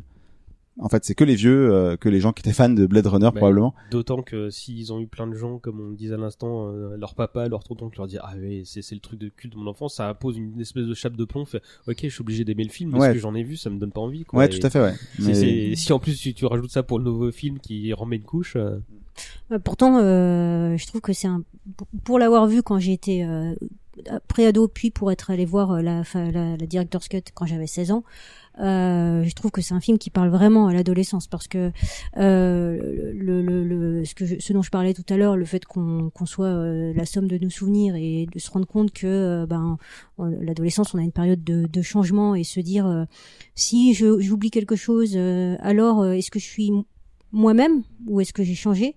Euh, l'aspect identitaire est hyper important. Les réplicants, c'est des ados en fait. Euh, du coup, euh, c'est même des enfants hein, quand du, tu vois. du coup, c'est, je, je trouve que c'est un film qui qui parle pourtant à, à l'adolescence de fait. Est-ce qu'il y a des pensé à ça. mais Alors, Pierre a, a été, euh, comment dire, a fourni un certain nombre d'éléments dans le sens, mais est-ce qu'il y a des trucs, je m'adresse aux trois autres, des trucs qui vous déplaisent dans le film, justement? Et je, et je parle vraiment de trucs qui, qui, euh, qui, euh, qui- euh, je parle pas de cette fascination, tu vois, pour le, le, le- le- la fin du monde en tout genre, pour lequel on, tu, pour prendre cet exemple que tu citais tout à l'heure, pour lequel on a une, justement, on sait pas si on aime pas, quoi. Est-ce qu'il y a des trucs qui vous déplaisent Tiens, toi, c'est ton film préféré, Alexis. euh. Alors moi je vais peut-être pas me faire des copains, mais le saxo dans Vangelis, euh, moi j'ai j'ai j'ai un peu de mal. Moi, je suis assez d'accord. Même, je même trouve moi, je suis d'accord. C'est le c'est le petit élément qui qui est qui est assez surprenant dans la dans la BO parce que tout le reste est assez euh, enfin j'adore mais c'est assez uniforme dans le dans le dans le traitement enfin euh, instrumental etc. Hmm. Et là le saxo quand il arrive t'es mais euh, qu'est-ce qui se passe quoi? C'est à quel moment pour que les gens se situent Parce que même En- moi, là, j'ai C'est quand c'est quand ils s'embrassent non Euh, non, Ah, en fait, Ah le oui, saxo, c'est terrible parce que ça arrive euh, juste après le moment du morceau que je citais, Memories Ouais. of Greens. Et en fait, la transition est pourrie. Mais dans toutes les versions, hein. elle est pourrie. euh, du coup, euh, Et et c'est marrant parce que tu vois euh, maintenant ça me paraît évident mais je pense que ouais, effectivement c'est tellement le, le, le- pas un- maintenant c'est un cliché mais c'est un code de réalisation de l'époque que ouais ouais c'est clair. à mon avis difficile de passer au-delà mais effectivement ouais, ça ça part un peu too much maintenant. Toi Manu, il y a des trucs qui te viennent en tête? Bah, c'est pas un moment qui me déplaît euh, particulièrement, mais il y a un truc moi qui m'a un peu gêné finalement le voir il y a pas très longtemps quand même. Et là pour le coup, pour appuyer sur le, le fait que le personnage de Descartes c'est quand même pas un mec euh, très très sympa. Euh, bah c'est justement quand il embrasse Rachel. Ouais, J'allais parler de cette scène euh, effectivement. Il force, il la force complètement. Enfin, euh, on est en maintenant dans une, enfin, dans une dans une époque où on réfléchit beaucoup plus au rapport euh, entre l'homme et la femme et à la façon dont euh, les relations s'imposent l'un à l'autre. C'est pas très Euh, MeToo-proof. Ah, c'est pas MeToo comme, du tout euh, comme passage. Hein. passage. euh. Ah non, là Elle est c'est. dérangeante cette scène, pas seulement quand on a Ah 13 ouais. ans. Ah non, et là, enfin oui, me l'avoir revu il y a pas longtemps là. euh, pff, c'est, euh, quand même. Hein, Mais- euh, Mais Alex, Je, je, suis- je suis totalement d'accord, mais je me demande s'il n'y a pas en fait euh, une euh, comment dire, euh, même si j'ai pas la réponse, mais une mauvaise interprétation en fait de ce que ce que Ridley Scott voulait montrer quoi. C'est-à-dire que à mon avis c'est pas tellement euh, comment dire une question de de, de forcer euh, l'autre à, à faire quelque chose, mais plus une espèce de d'interrogation, de, de mise en confiance, de comment dire de dis- dis- dis-moi que j'ai que que j'ai bien compris etc enfin je pardonne pas hein, et moi ça Mm. me paraît ça me choque aussi mais euh, mais à mon avis il y a il y a une enfin comment dire peut-être une mauvaise écriture et une mauvaise réalisation derrière ce ce, ce moment là quoi Moi, ce que je me suis demandé, parce que je l'ai revu il y a bah, euh, peu de temps après la sortie de 49, euh, et cette scène m'a vraiment fait oh putain, je me souvenais pas que c'était à ce point-là. Et euh, d'emblée, c'est le premier réflexe, c'est ah ouais non mais c'est c'est c'est c'est non c'est pas possible. Ouais, ouais, Est-ce que pour l'époque c'est possible? Et tu fais euh, ok, je sais pas, très honnêtement, je sais pas, mais euh, entre temps, je me suis demandé si euh, cette espèce de de de de, de, de relever des différents codes du, du, du roman noir qui dit bon bah là c'est le c'est le privé qui est- qui veut vraiment Mm. euh, choper la meuf de la manière la, la plus directe possible euh, et pas de la et de la moins tendre par la même occasion est-ce que c'est ça? On peut l'expliquer de bien des façons Ouais. euh, J'ai j'ai pas d'exemple, donc je vais peut-être dire une bêtise, mais j'ai l'impression que euh, il y avait beaucoup de films de cette époque, malheureusement, qui montraient en fait Bah le ouais. héros masculin qui avait qui, qui était comme ça en fait. Et c'est un truc qui évidemment aujourd'hui nous choque et, et tant mieux. On a changé d'époque, euh, les paradigmes ne sont plus les mêmes. Mais je pense qu'à l'époque, Mm. c'est- je, je pense pas qu'il y ait eu beaucoup de, de gens qui étaient gênés à l'époque en tout cas. Enfin, ça n'a pas été une phrase, en tout cas, j'ai pas. Bah, c'est un film qui, est- qui date quand même de 36 ans maintenant déjà, hein, donc euh, le monde effectivement, comme tu dis, a bien changé depuis. Et je pense moi aussi Ouais. effectivement, enfin il y a probablement en partie le reflet du code de, de, de Mm. film noir, euh, enfin de ou de roman noir, et euh, tout simplement qu'effectivement à l'époque, euh, ben ça gênait moins. Isa? Euh, ta question, ça porte sur euh, certaines scènes par rapport à la qualité ou certaines scènes Euh, par rapport au film intrinsèquement, la, narration? Tu- Euh, tu fais ce que tu dans la narration, euh, forcément, bah, j'aime pas trop quand ils s'en prennent à, à Sébastien. voilà, je, je- voilà. Euh, sinon, par mais c'est rapport parce que c'est ton copain et tu Ouais. t'as pas envie Non mais c'est vrai qu'il a, il a rien fait à personne. Voilà, et bah, en fait, ils ont aucune raison, vraiment aucune raison. Et du coup, ben, alors que ils sont dans une quête, ça, ça, ça, ça- c'est pas censé les servir normalement. Euh, et sinon, par rapport à la qualité, bon, je, je, je vais concéder qu'effectivement, parfois c'est kitsch. Oui, parfois, oui. quand? Parce que euh, Euh, moi, Bah, comme je disais, on n'y voit rien, mais quand on commence à y voir un peu plus clair, donc euh, on voit dans les dans tous les coins de l'écran et on voit des trucs qui sont bah, qui qui sont datés, qui pourraient être mieux, qui De fait, les véhicules euh, dans le Mm. dans le Voilà, ouais. c'est euh, ça c'est pas non plus euh, ce film avec Schwarzenegger sur euh, la planète Mars, mais voilà quoi, c'est un petit peu euh, voilà. le je- film avec Schwarzenegger on voit, on voit Total bien Recall. que ah Total on Recall, voit oui. bien qu'elles sont elles sont un peu break-ballantes ces bagnoles et Mm. euh, voilà des, des petits détails qui font qu'on se dit ouf. bah c'est pas grave Pierre il a des exemples en pagaille Non, non, non, pas- non, non, mais après, je, enfin, après, il- c'est un film de son époque, de Ouais. années 81, il est sorti, euh, voilà, bon, c'est pas, je trouve qu'il s'en sort bien, quand même. Enfin, euh, Ouais. visuellement, euh, Pour- tu le regardes aujourd'hui, euh, alors moi, je sais pas, moi, j'ai fait le test avec des gens, euh, des amis, qui ne l'avaient pas vu avant d'aller voir 49, parce que je leur ai proposé d'aller voir le film, et du coup, euh, je leur ai dit, bah, il faut quand même que tu ailles voir avant le, le premier film, donc je leur ai filé des liens pour aller voir le film.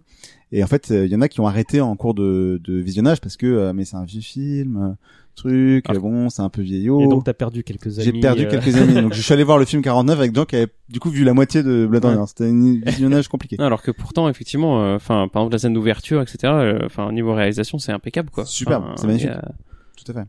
Je Mais moi, je enfin, de la, pyramide, c'est une moi beauté. je- euh, j'ai pas justement cette sensation trop que qu'il a vieilli etc dans la réalisation en tout cas quoi non mais c'est c'est un pur chef-d'œuvre euh, bah, sensoriel enfin mais, il s'en sort bien parce qu'il pleut et qu'il fait noir aussi mais c'est tellement de différent des codes actuels d'un film Même que- si j'adore les costumes, euh, il y, a- il y en a quand même qui euh, du coup reflètent l'époque à laquelle le film Ouais, a été ouais. tourné.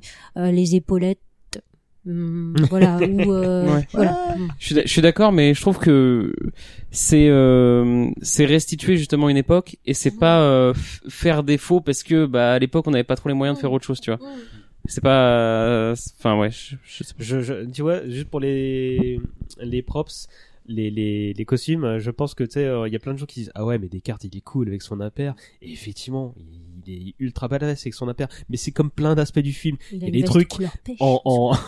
mais voilà, c'est qu'il y a des trucs en, en full frontal de- sur la hum, sur la quand la caméra vise un truc, tu dis ça c'est classe, mais t'oublies un détail et le détail c'est sa chemise multicolore. C'est fais, ah ouais, là c'est pas possible. Il y a plein de trucs comme ça dans le film. Mais euh, Luc Besson, juste pour le truc de la, de la, de- du fait que ce soit sombre, etc., et que c'est plus facile quand c'est sombre. Luc Besson voulait faire euh, donc euh, Valérian en disant euh, nous on va faire un film euh, mais euh, super coloré, vous allez voir on peut le faire. Ça marche pas en fait. Il y a un truc, euh, enfin je sais pas ce que tout le monde pense. J'ai pas vu, film, euh, Mais je pense Je que dans le cinquième élément, Luc Besson, il a repris un petit peu des éléments de l'appartement de Descartes pour l'appartement de- du personnage de Bruce Willis. Et de fait il y arrive pour le coup dans ce Hmm. Élément. j'ai même pas si- vu Valérian, mais je suis assez d'accord pour le cinquième élément. Bon, ça va être ton moment, Pierre. Enfin, les autres vont participer. On va parler de 2049. Il reste des tomates pour, che- pour jeter? Il est, en- il est sous, sous, sous tes yeux. Euh, juste avant, euh, je vais énumérer deux trois projets spin-off qui a eu lieu. Alors il y a eu euh, euh, trois suites littéraires. Tu les évoquais tout à l'heure par euh, K.W. Jeter, un auteur que tu connais bien, Isa. Euh. Et donc il a fait deux, trois suites, donc suite du film. hein. Euh, il y a eu le jeu, on l'a évoqué tout à l'heure, et il y a eu deux tentatives de faire euh, des suites au cinéma par Ridley Scott. Tu, tu sais? Oui, non, bah, bah, parce que c'est c'est c'est euh, c'est un truc qui a couru pendant 15 ans. Ridley Scott va le faire. Enfin, tout comme euh, dès la fin des années euh, 80, début des années 90, euh, ah, George Lucas va s'attaquer euh, à ses prochains Star Wars. Euh, Indiana Jones, on nous l'a vendu pendant 15 ans et on l'a jamais fait. Il y a jamais eu de quatrième Indiana Jones.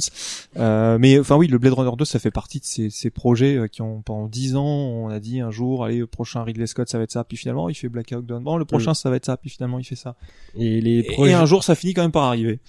Et les projets étaient respectivement en 2000 sous le nom de code de Metropolis, tiens donc, et euh, en 2009 sous le nom de code de Purefold. Et donc ces deux projets qu'on qu'on ne verra jamais, mais par contre 2049 c'est sorti l'année dernière. Et euh, comme on sait que Pierre c'est le, le, le, le- Réalisé le- par Denis Villeneuve, donc, Villeneuve, qui est un superbe réalisateur. Oui. Euh, et qui est donc euh, moi j'avais très très peur de ce film. Euh, je savais pas trop et ils l'ont mal vendu. Est-ce que c'est une suite? Est-ce que c'est un reboot? Est-ce que c'est une variation? On savait pas du tout avant d'aller voir le film. très mal vendu. Et euh, moi je savais pas. J'y suis allé en aimant, en aimant déjà euh, De- Denis Villeneuve, en n'étant pas super fan des acteurs. Euh, enfin en tout cas de, de Ryan Gosling. Mhm. Euh, Ah bon? Moi j'aime bien moi. Oui, bien aussi. Je le voyais si, bien en oui. plus dans le Oui, dans- non, effectivement, mais bon, oui, oui, non, tout à fait, mais bon, c'est, Je, je le mets pas au nu, tu vois, mais je, je non, je- non, mais effectivement, mais ça, ça collait. Enfin, il y avait pas de souci avec lui, mais bon, c'était pas un projet qui me faisait rêver euh, outre mesure. Euh, et surtout, Jared Leto, je l'aime pas du tout. euh, et donc, du coup, Oui, bon. et dire que c'est Mais, mais, mais, mais, alors, c'est moi, je l'aime pas du tout, mais dans le film, je le trouve extraordinaire parce que il joue pas en fait, mais il est, il joue ce truc euh, de, de Jésus-Christ, euh, de, de Dieu, de, il joue exactement ce qu'il est dans toutes les interviews qu'il a fait de sa vie. euh, truc, c'est d'être un, un, un espèce de, de savant fou de Dieu qui peut Ouais, manipuler il- tout le monde. Il est très. Et- Alors, je, je dois admettre que dans le rôle de Jared Leto, personne ne fait mieux que lui. Hein. Non, ouais.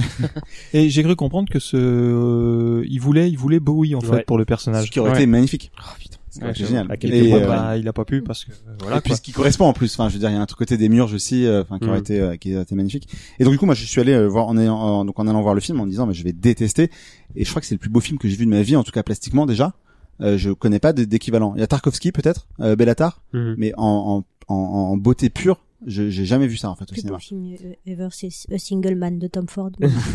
C'est marrant parce que tu, tu justement dans le, le- le- sous-entendait tout à l'heure, on avait négocié ta venue euh, euh, aussi parce que je savais que du coup tu serais la, la, la personne qui allait défendre 2049, mais parce que tu donc tu m'as dit que tu préférais au film original et je trouvais ça intéressant de c'était confronter. par euh, pure provocation mais euh, mais mais si en plus tu tu tu es euh, tu Alors, pas d'éloge. euh, Alors juste euh, pour le coup je- visuellement en tout cas. hein. Après on peut parler de plein de choses du film, scénario, de, de plein de choses. Mais en tout cas visuellement, moi je suis au cinéma, mais j'étais mais euh, mais je j'ai bavé pendant pendant deux heures et demie euh, de- Ouais. devant le film, qui est un point faible probable Oh pour oui. beaucoup de gens. Euh, Mais moi j'aime ça. Moi Tarkovsky dure deux heures aussi, il dure trois heures euh, et c'est des des, c'est des, c'est des films magnifiques et c'est des films de quête.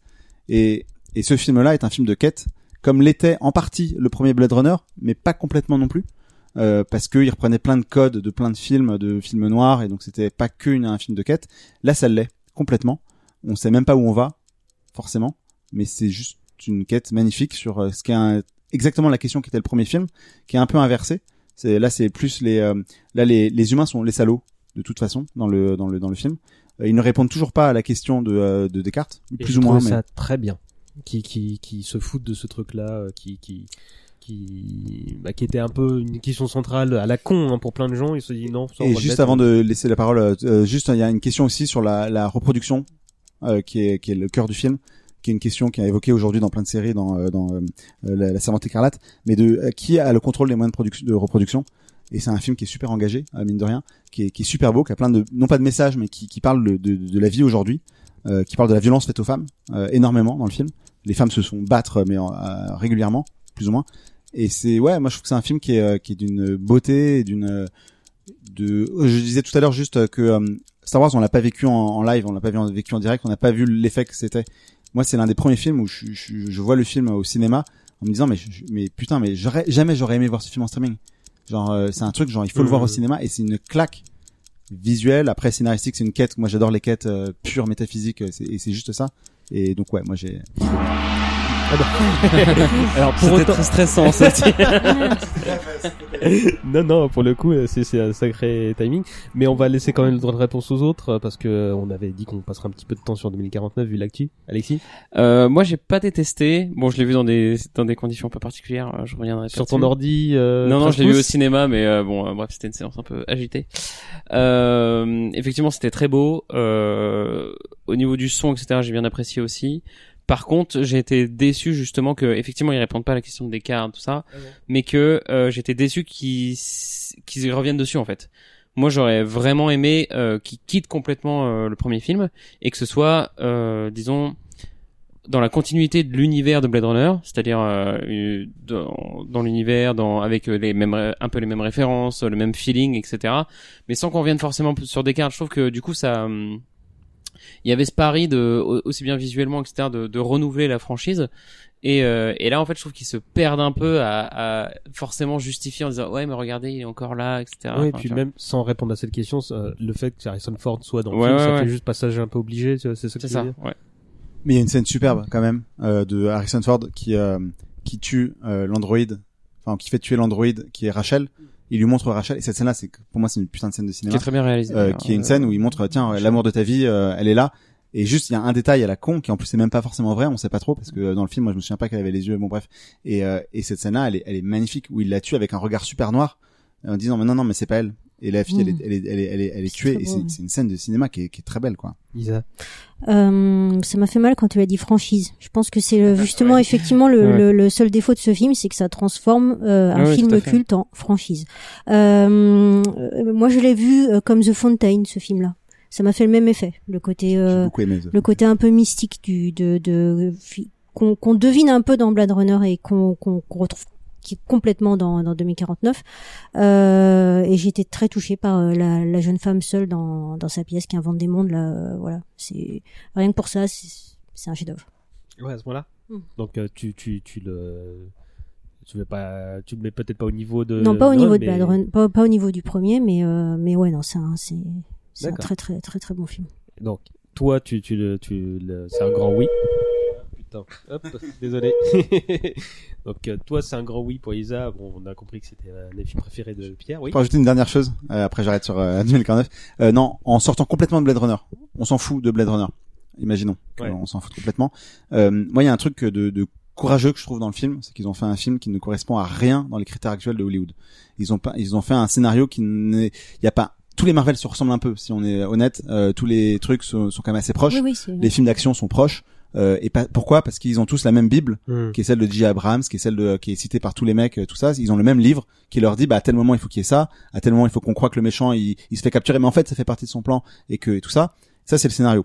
Et deuxième chose, les couleurs. Dans tous les films américains depuis 20 ans, les couleurs sont exactement les mêmes. C'est orange et bleu. C'est, sûr. Même dans la, la- même là, on le voit dans le, dans l'affiche du, du film, c'est orange et bleu. Mm. Tous les films sont comme ça. Ce qui n'était pas le cas avant. Avant, c'était, euh, bah là, c'était noir, c'était jaune, euh, plein de choses. Et le film, malgré la, la couverture, euh, le film n'est pas noir, orange et bleu. Il a du orange et bleu, mais il a du jaune, mais super puissant. Il a du noir. Il a du, il a plein de couleurs en fait ce film. Et, et il sort complètement des cadres de, de Hollywood. Et rien que pour ça, pour ce choix un peu courageux, je trouve de faire un film de trois heures, c'est comme c'est inimaginable dans le Hollywood d'aujourd'hui, de faire un film qui scénaristiquement n'est pas du tout un, truc attendu. je trouve que au-delà de Blade Runner, de, de toute la franchise, euh, si malheureusement euh, c'en est devenu une, est assez, ouais, assez chouette. euh. Manu Euh, alors ben moi je me le suis fini ce matin. Euh, pendant, pendant le petit déj je me suis le fait en trois fois quand même. C'est un peu long et euh, j'avais du mal à rester dessus. Euh, alors visuellement Tu l'avais euh, vu au ciné avant ou non je l'ai pas vu au ciné non. J'avais j'avais mis l'idée d'y aller puis finalement j'y suis pas allé j'ai eu la flemme. Euh, visuellement euh, bah visuellement il y a rien à dire hein, c'est magnifique euh, et puis enfin ça ça replonge dans ce que dans ce qu'était le premier. On retrouve même les pubs Atari euh, collés et tout. Enfin bon il y a pas la Paname mais il y a y a Atari. Euh, sur le point de vue sonore, euh, l'environnement sonore en lui-même est bien aussi. La musique, j'avais grimacé un peu en voyant que finalement c'était euh, Hans Zimmer qui reprenait les, les commandes du truc. Globalement, il s'en sort pas Ça trop passe, mal. ça. Par moments, ça flirte un peu vers le interstellar et de temps en temps, on sent quand même qu'il arrive plus à se retenir et il faut un bon pom pom dans sa musique. Ah, euh, bon.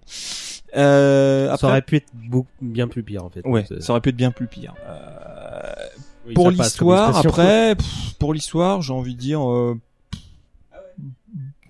c'est pas mauvais, mais ça me transcende pas, ça me et je rebondis un peu sur ce que, sur ce que dirait ce que disait Alexis. Hein.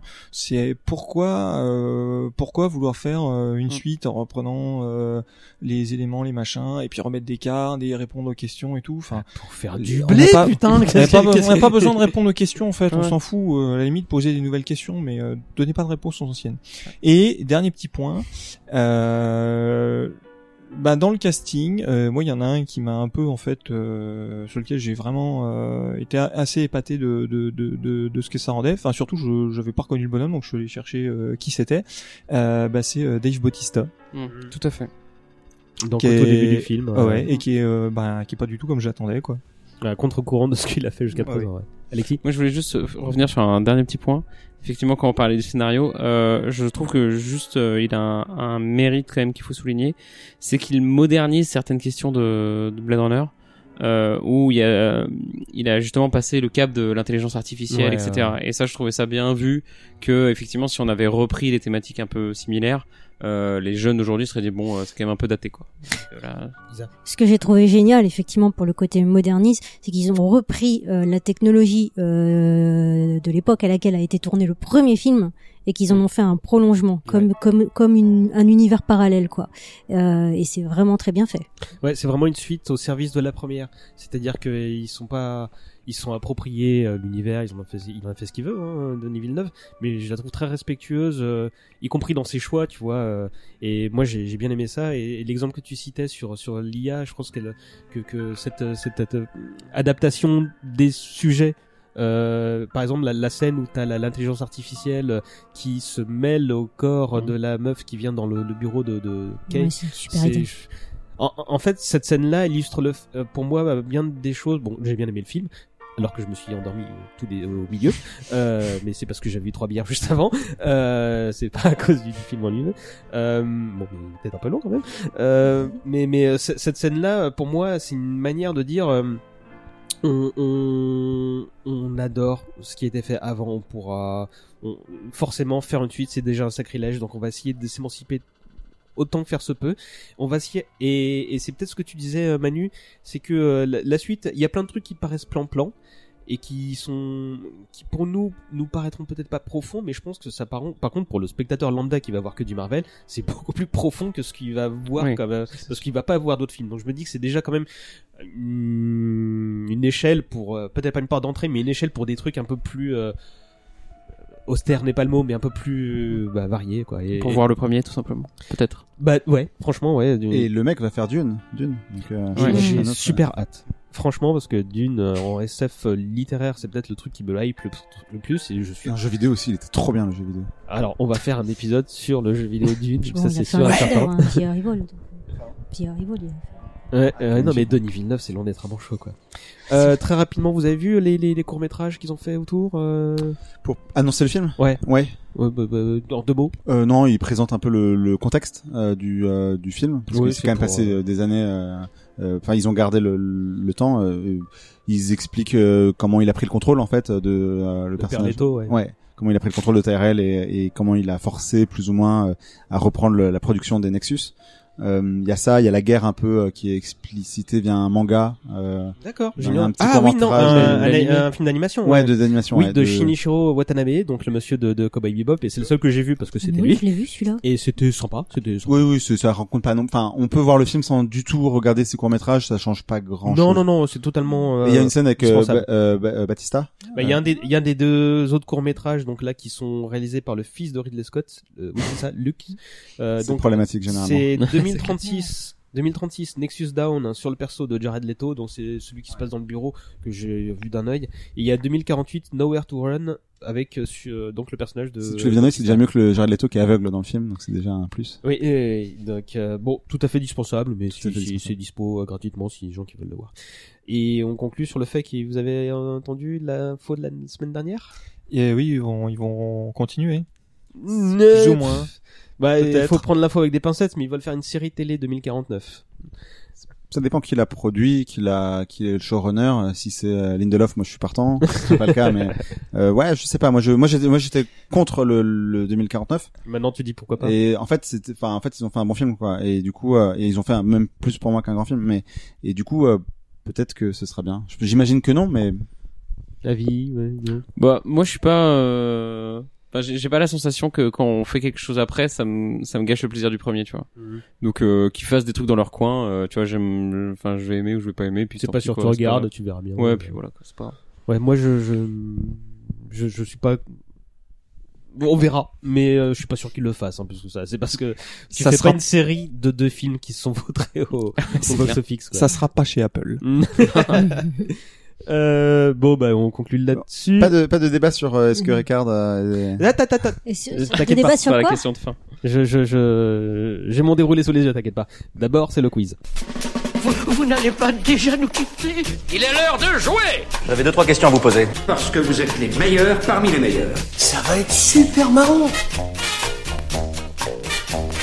Donc c'est la nouveauté de cette deuxième saison du podcast. On termine chaque épisode par un court quiz.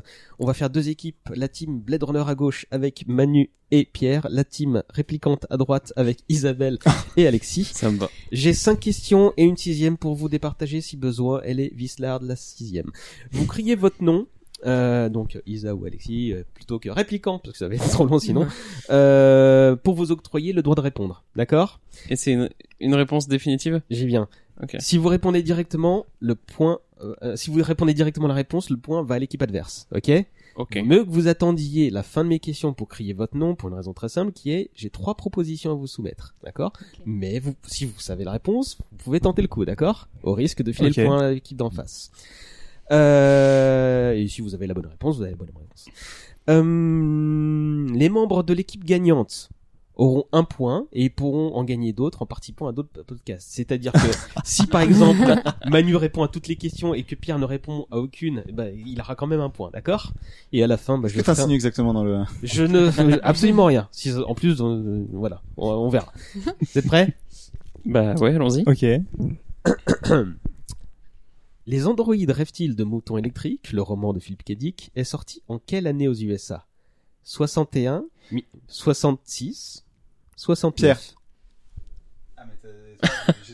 Ah bah, bah maintenant t'es bien. euh, ce que je répète pas. Euh, on a le droit de parler entre nous? Vous avez le droit de vous concerter sur le livre, il y a marqué 68.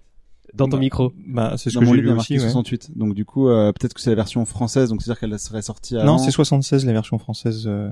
Donc 68. Donc euh, tu t'es trompé, César. C'est 68 la la bonne réponse. Écoute, on va vérifier tout de suite, mais moi j'ai noté 66. Donc attends, quelqu'un peut faire Wikipédia avec moi pour voir s'il est plus rapide. je mettrai une musique d'attente en attendant. 68 Bah écoute, euh, on vient de vérifier. Non, non, mais je, je, je te crois. Donc 68, tu, tu gagnes un point, euh, Ma- Manu aussi, du coup. En plus, tu as Bravo. réussi à donner la vraie réponse qui celle que j'avais notée. Ça fait pas deux points, ça? Non, ça fera qu'un point. Euh, peut-être qu'à la fin, s'ils sont en retard, je verrai.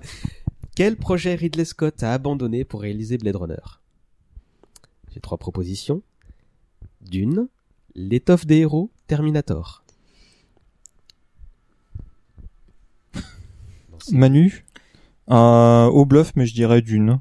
Eh bien oui.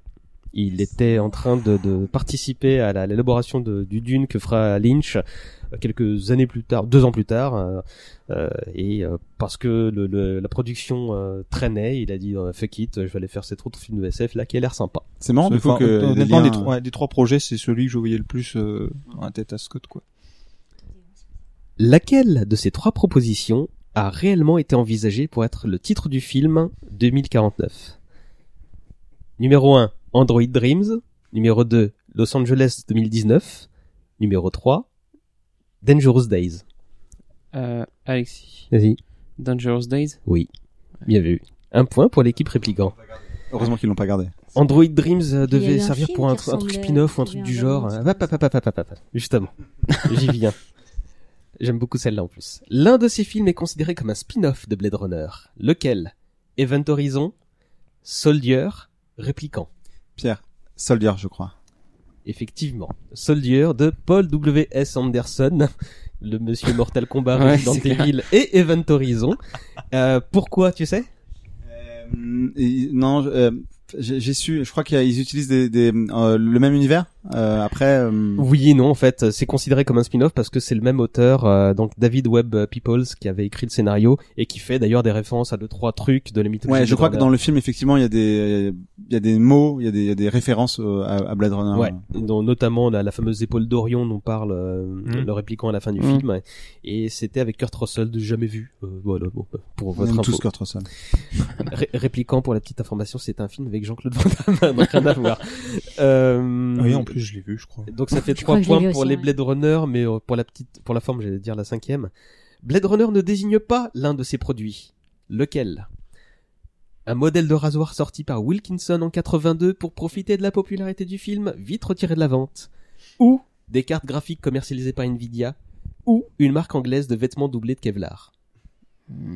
Alexis. La première. J'étais trop beau pour le faire, je inventé.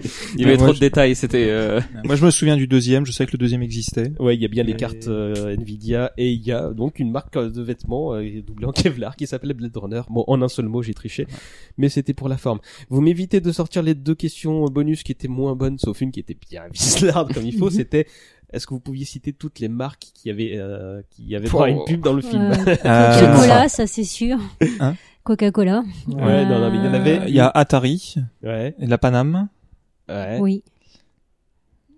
Et alors après ça, euh, Du Ouais, je vous whisky, fais la du liste, whisky c'est sûr. Je vous fais la liste. Cos Corporation, Atari, Toshiba, Polaroid, Marlboro, Bell Telephone Company, Budweiser, Hilton, Citizen, Transworld Airlines, Coca-Cola et TDK.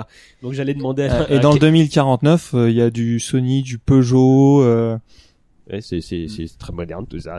du Atari aussi, effectivement, comme tu le et disais. Atari qui revenait. Ouais. Donc j'allais vous demander de vous concerter entre vous pour savoir combien de marques vous pouviez citer pour remporter le point. Mais c'est l'équipe euh, Blade Runner qui l'emporte. Donc euh, Bravo, bravo. Emmanuel et euh, Pierre, vous avez un point. Donc je tiendrai les scores, rassurez-vous. Pour avoir d'autres points, il vous suffit de revenir. On termine avec la question habituelle, euh, et même si je connais la réponse, je vous la pose quand même. Est-ce que ça se voit ou se revoit bien encore, Blade Runner? Alexis Complètement. Bah toi, si tu l'as vu il y a 10 ans, t'as mis une claque, donc au moins... euh, Ah ouais, moi je le revois euh, toutes les semaines s'il faut, euh, y a pas de problème quoi. Clairement. Isa, les autres? Oui, évidemment. Enfin, c'est toujours aussi fascinant. Ouais, je, je m'en lasse pas. Moi, je pense qu'il y a des œuvres qu'il faut regarder de toute façon, euh, même si elles sont compliquées pour un public, je sais pas, jeune ou, euh, ou pas habitué à ce genre de, de récit. euh, et c'est, c'est Casablanca, il faut le regarder. Il y, a, il y a plein de films comme ça euh, qu'il faut regarder. Et je pense que celui-ci en fait partie, évidemment. Bah écoute, moi je l'ai revu il y a 10 jours et euh, oui, oui, ça se revoit, il y a aucun souci. Et, euh, donc on Et a ça la se reverra La encore. réponse aux deux questions, ça se voit, ça se revoit. Et question complémentaire pour vous, Descartes, c'est un répliquant, oui ou merde? Rapidement. Alors moi, je pense que c'est une question qu'il faut pas se poser. Alors on la pose, on s'est tous posé, etc. Mais euh, évidemment, mais je pense que euh, euh, Ridley Scott a fait une erreur en, en disant euh, Ouais, lui sa réponse. C'est une erreur. C'est Donc lui, Tout- il pense tout- que oui. Hein, toute voilà. la beauté du film, c'est qu'il y a un doute, c'est qu'on sait pas. Et pour moi, c'est ta vision de l'humanité qui décide ou pas de qui est euh, répliquant ou pas, euh, et notamment euh, Descartes. Et c'est une erreur de vouloir. Et l'erreur, euh, Villeneuve ne fait pas l'erreur. Il ne le dit pas vraiment. Ouais, ouais, on, peut bien. imaginer, mais, mais c'est toi qui décides. Et, euh, et ça, c'est une question, ouais, pour, pour moi, qui- qu'il faut Bah. se poser soi-même, mais qui pas, il y a pas de réponse. Donc lui, il a dit que oui, et euh, donc voilà, il s'est exprimé dans la presse, mais surtout, il a montré les, les directeurs de The Final Cut avec l'origami de la licorne. Voilà, il. tu- Mais pas Harrison Ford. Harrison Ford a toujours dit que non. Ouais. Lui, il est, il non, non, non, bah, peut-être qu'à l'époque d'ailleurs, il a dit non, euh, bref. Pour toi, Euh, humain. humain. Ah ouais, Ouais, ouais, ouais. pourquoi Parce que je trouve que, enfin, je pense que c'est un humain qui doute beaucoup, tu vois, et que, et que du coup, il, enfin, tu vois, il est dans l'interrogation permanente. Mais euh, je sais pas, je, j'ai toujours eu cette interprétation-là, et quand je le revois, je, je sais pas, je c'est l'évidence. Mais Ce serait pour peut-être moi, plus beau, mais... en fait, si c'est un humain, tu vas me dire, en fait, Ouais. tout ça. Mais ça c'est vrai. ce que tu- si c'est ce un Pierre, c'est que le film il est il est raté en fait le film. C'est que la, toutes les questions du film elles sont ratées s'il est euh, s'il est s'il est mais Isa, un avis sur la question Euh, je pense que a priori c'est un répliquant, mais ça m'arrangerait bien qu'il soit humain quand même. Euh, et je pense que peut-être tout- toutes les séquences de rêve, etc., pourraient s'expliquer par euh, toutes les fois où il a passé le test et on pourrait. enfin, on lui pose la question est-ce que vous l'avez est-ce que vous l'avez passé vous-même? Et le côté le côté empathie émoussé, je dirais. Donc du coup, en fait, on en parle. Enfin, il y avait beaucoup de questions d'empathie dans le film, mais euh, le fait que les humains soient finalement parfois moins empathes que les réplicants, euh, et du coup, son empathie émoussée, c'est parce qu'il est trop humain de fait. Euh, Je sais pas. ouais, ouais, bien, bonne réponse, Manu. ouais. Bah écoute, c'est pas compliqué. Moi, je ne sais pas et exactement. J'aimerais quelque part, je m'en fous en fait. C'est pas, c'est pas important. Comme Denis Villeneuve, tu t'en fous. Bah, moi, je pensais que c'était un répliquant, mais les, les réponses que vous donnez me donnent envie de changer d'avis. Donc, on verra. Franchement, enfin, qu'est-ce que ça change? Effectivement.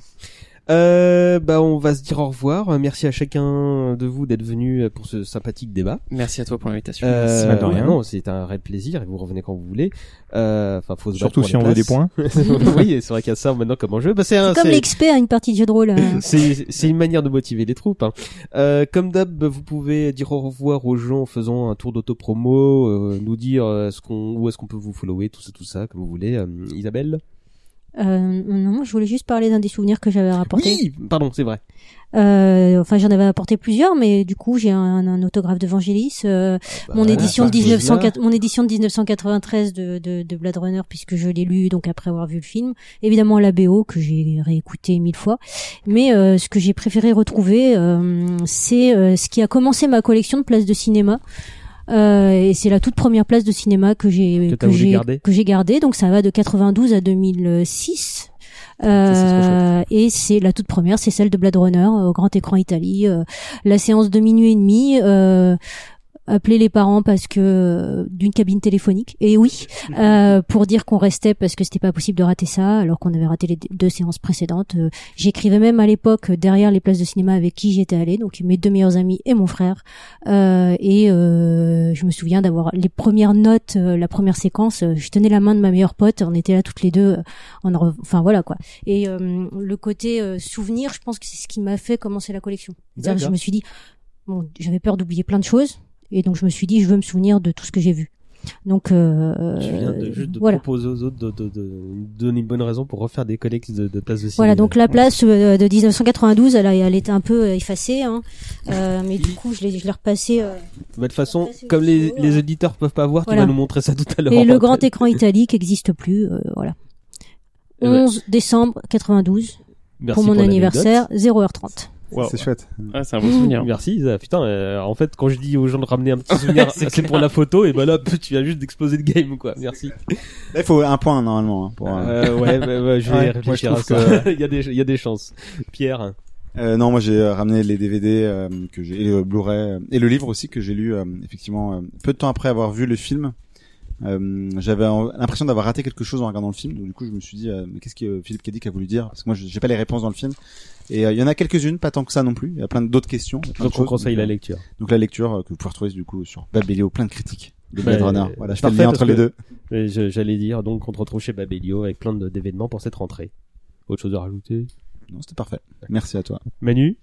Bah écoute, euh, moi je traîne toujours sur Twitter. Euh, Arroba. Euh, je continue d'alimenter mon blog euh, en chronique de bouquins.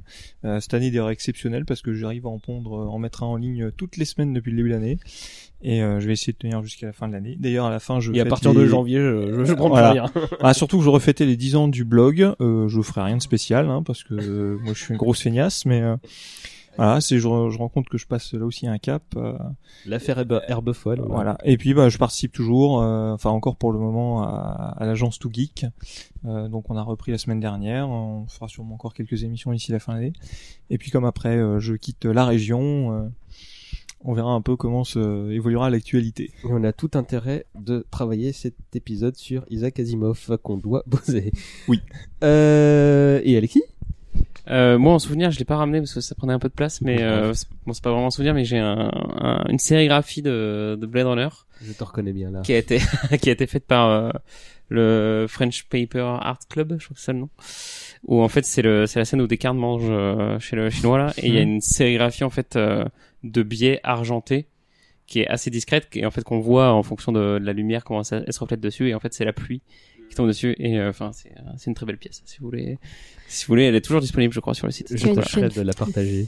et, euh, et vous pouvez me retrouver sur euh, Analepse du coup, euh, sur euh, YouTube, euh, Facebook, euh, Twitter. Voilà. Il y a une vidéo qui est sortie il y a pas très longtemps et il y en a une prochaine qui sort euh, pareil au tout début du mois d'octobre. Celle qui vient de sortir, c'était sur Sparte. Sur le mythe de Sparte. à Assassin's Creed. Voilà. Et la prochaine aussi. Et la prochaine c'est aussi sur Assassin's Creed mais c'est sur euh, les femmes dans la Grèce antique.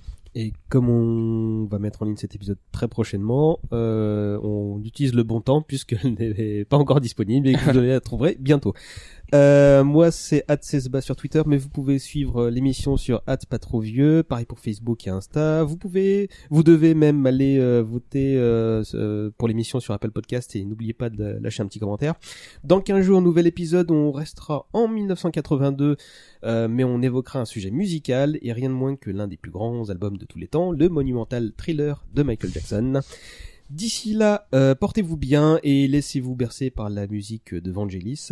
Vous voulez conseiller un morceau avant de se quitter euh... Ah oui, dire question.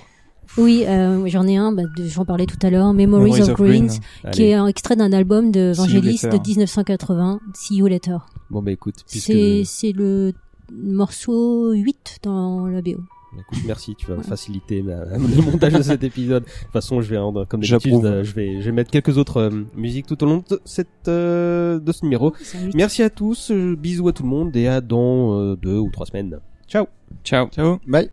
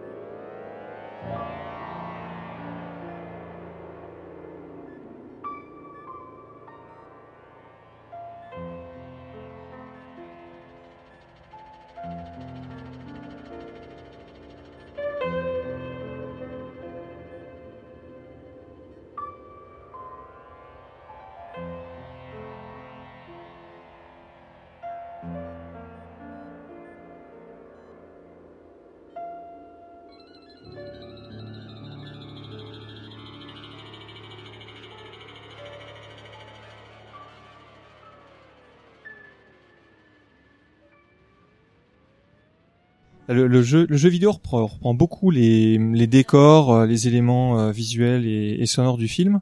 Et un, truc particulier qu'il y avait dans ce jeu, c'est que tu as un appart qui est un peu similaire à celui de Descartes. Euh, tu as un balcon sur lequel tu peux aller te promener pour regarder le, la ville.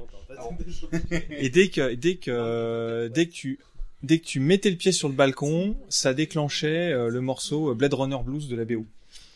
Et euh, bah en fait, euh, à chaque fois que je jouais au jeu, et j'avais un, un, un pote, c'était pareil, euh, il faisait pareil, bah c'était Polo euh, pareil. Tous les deux, à chaque fois qu'on jouait au jeu, on allait sur notre putain de balcon, notre putain d'appart pour déclencher le Blade Runner Blues euh, de la BO.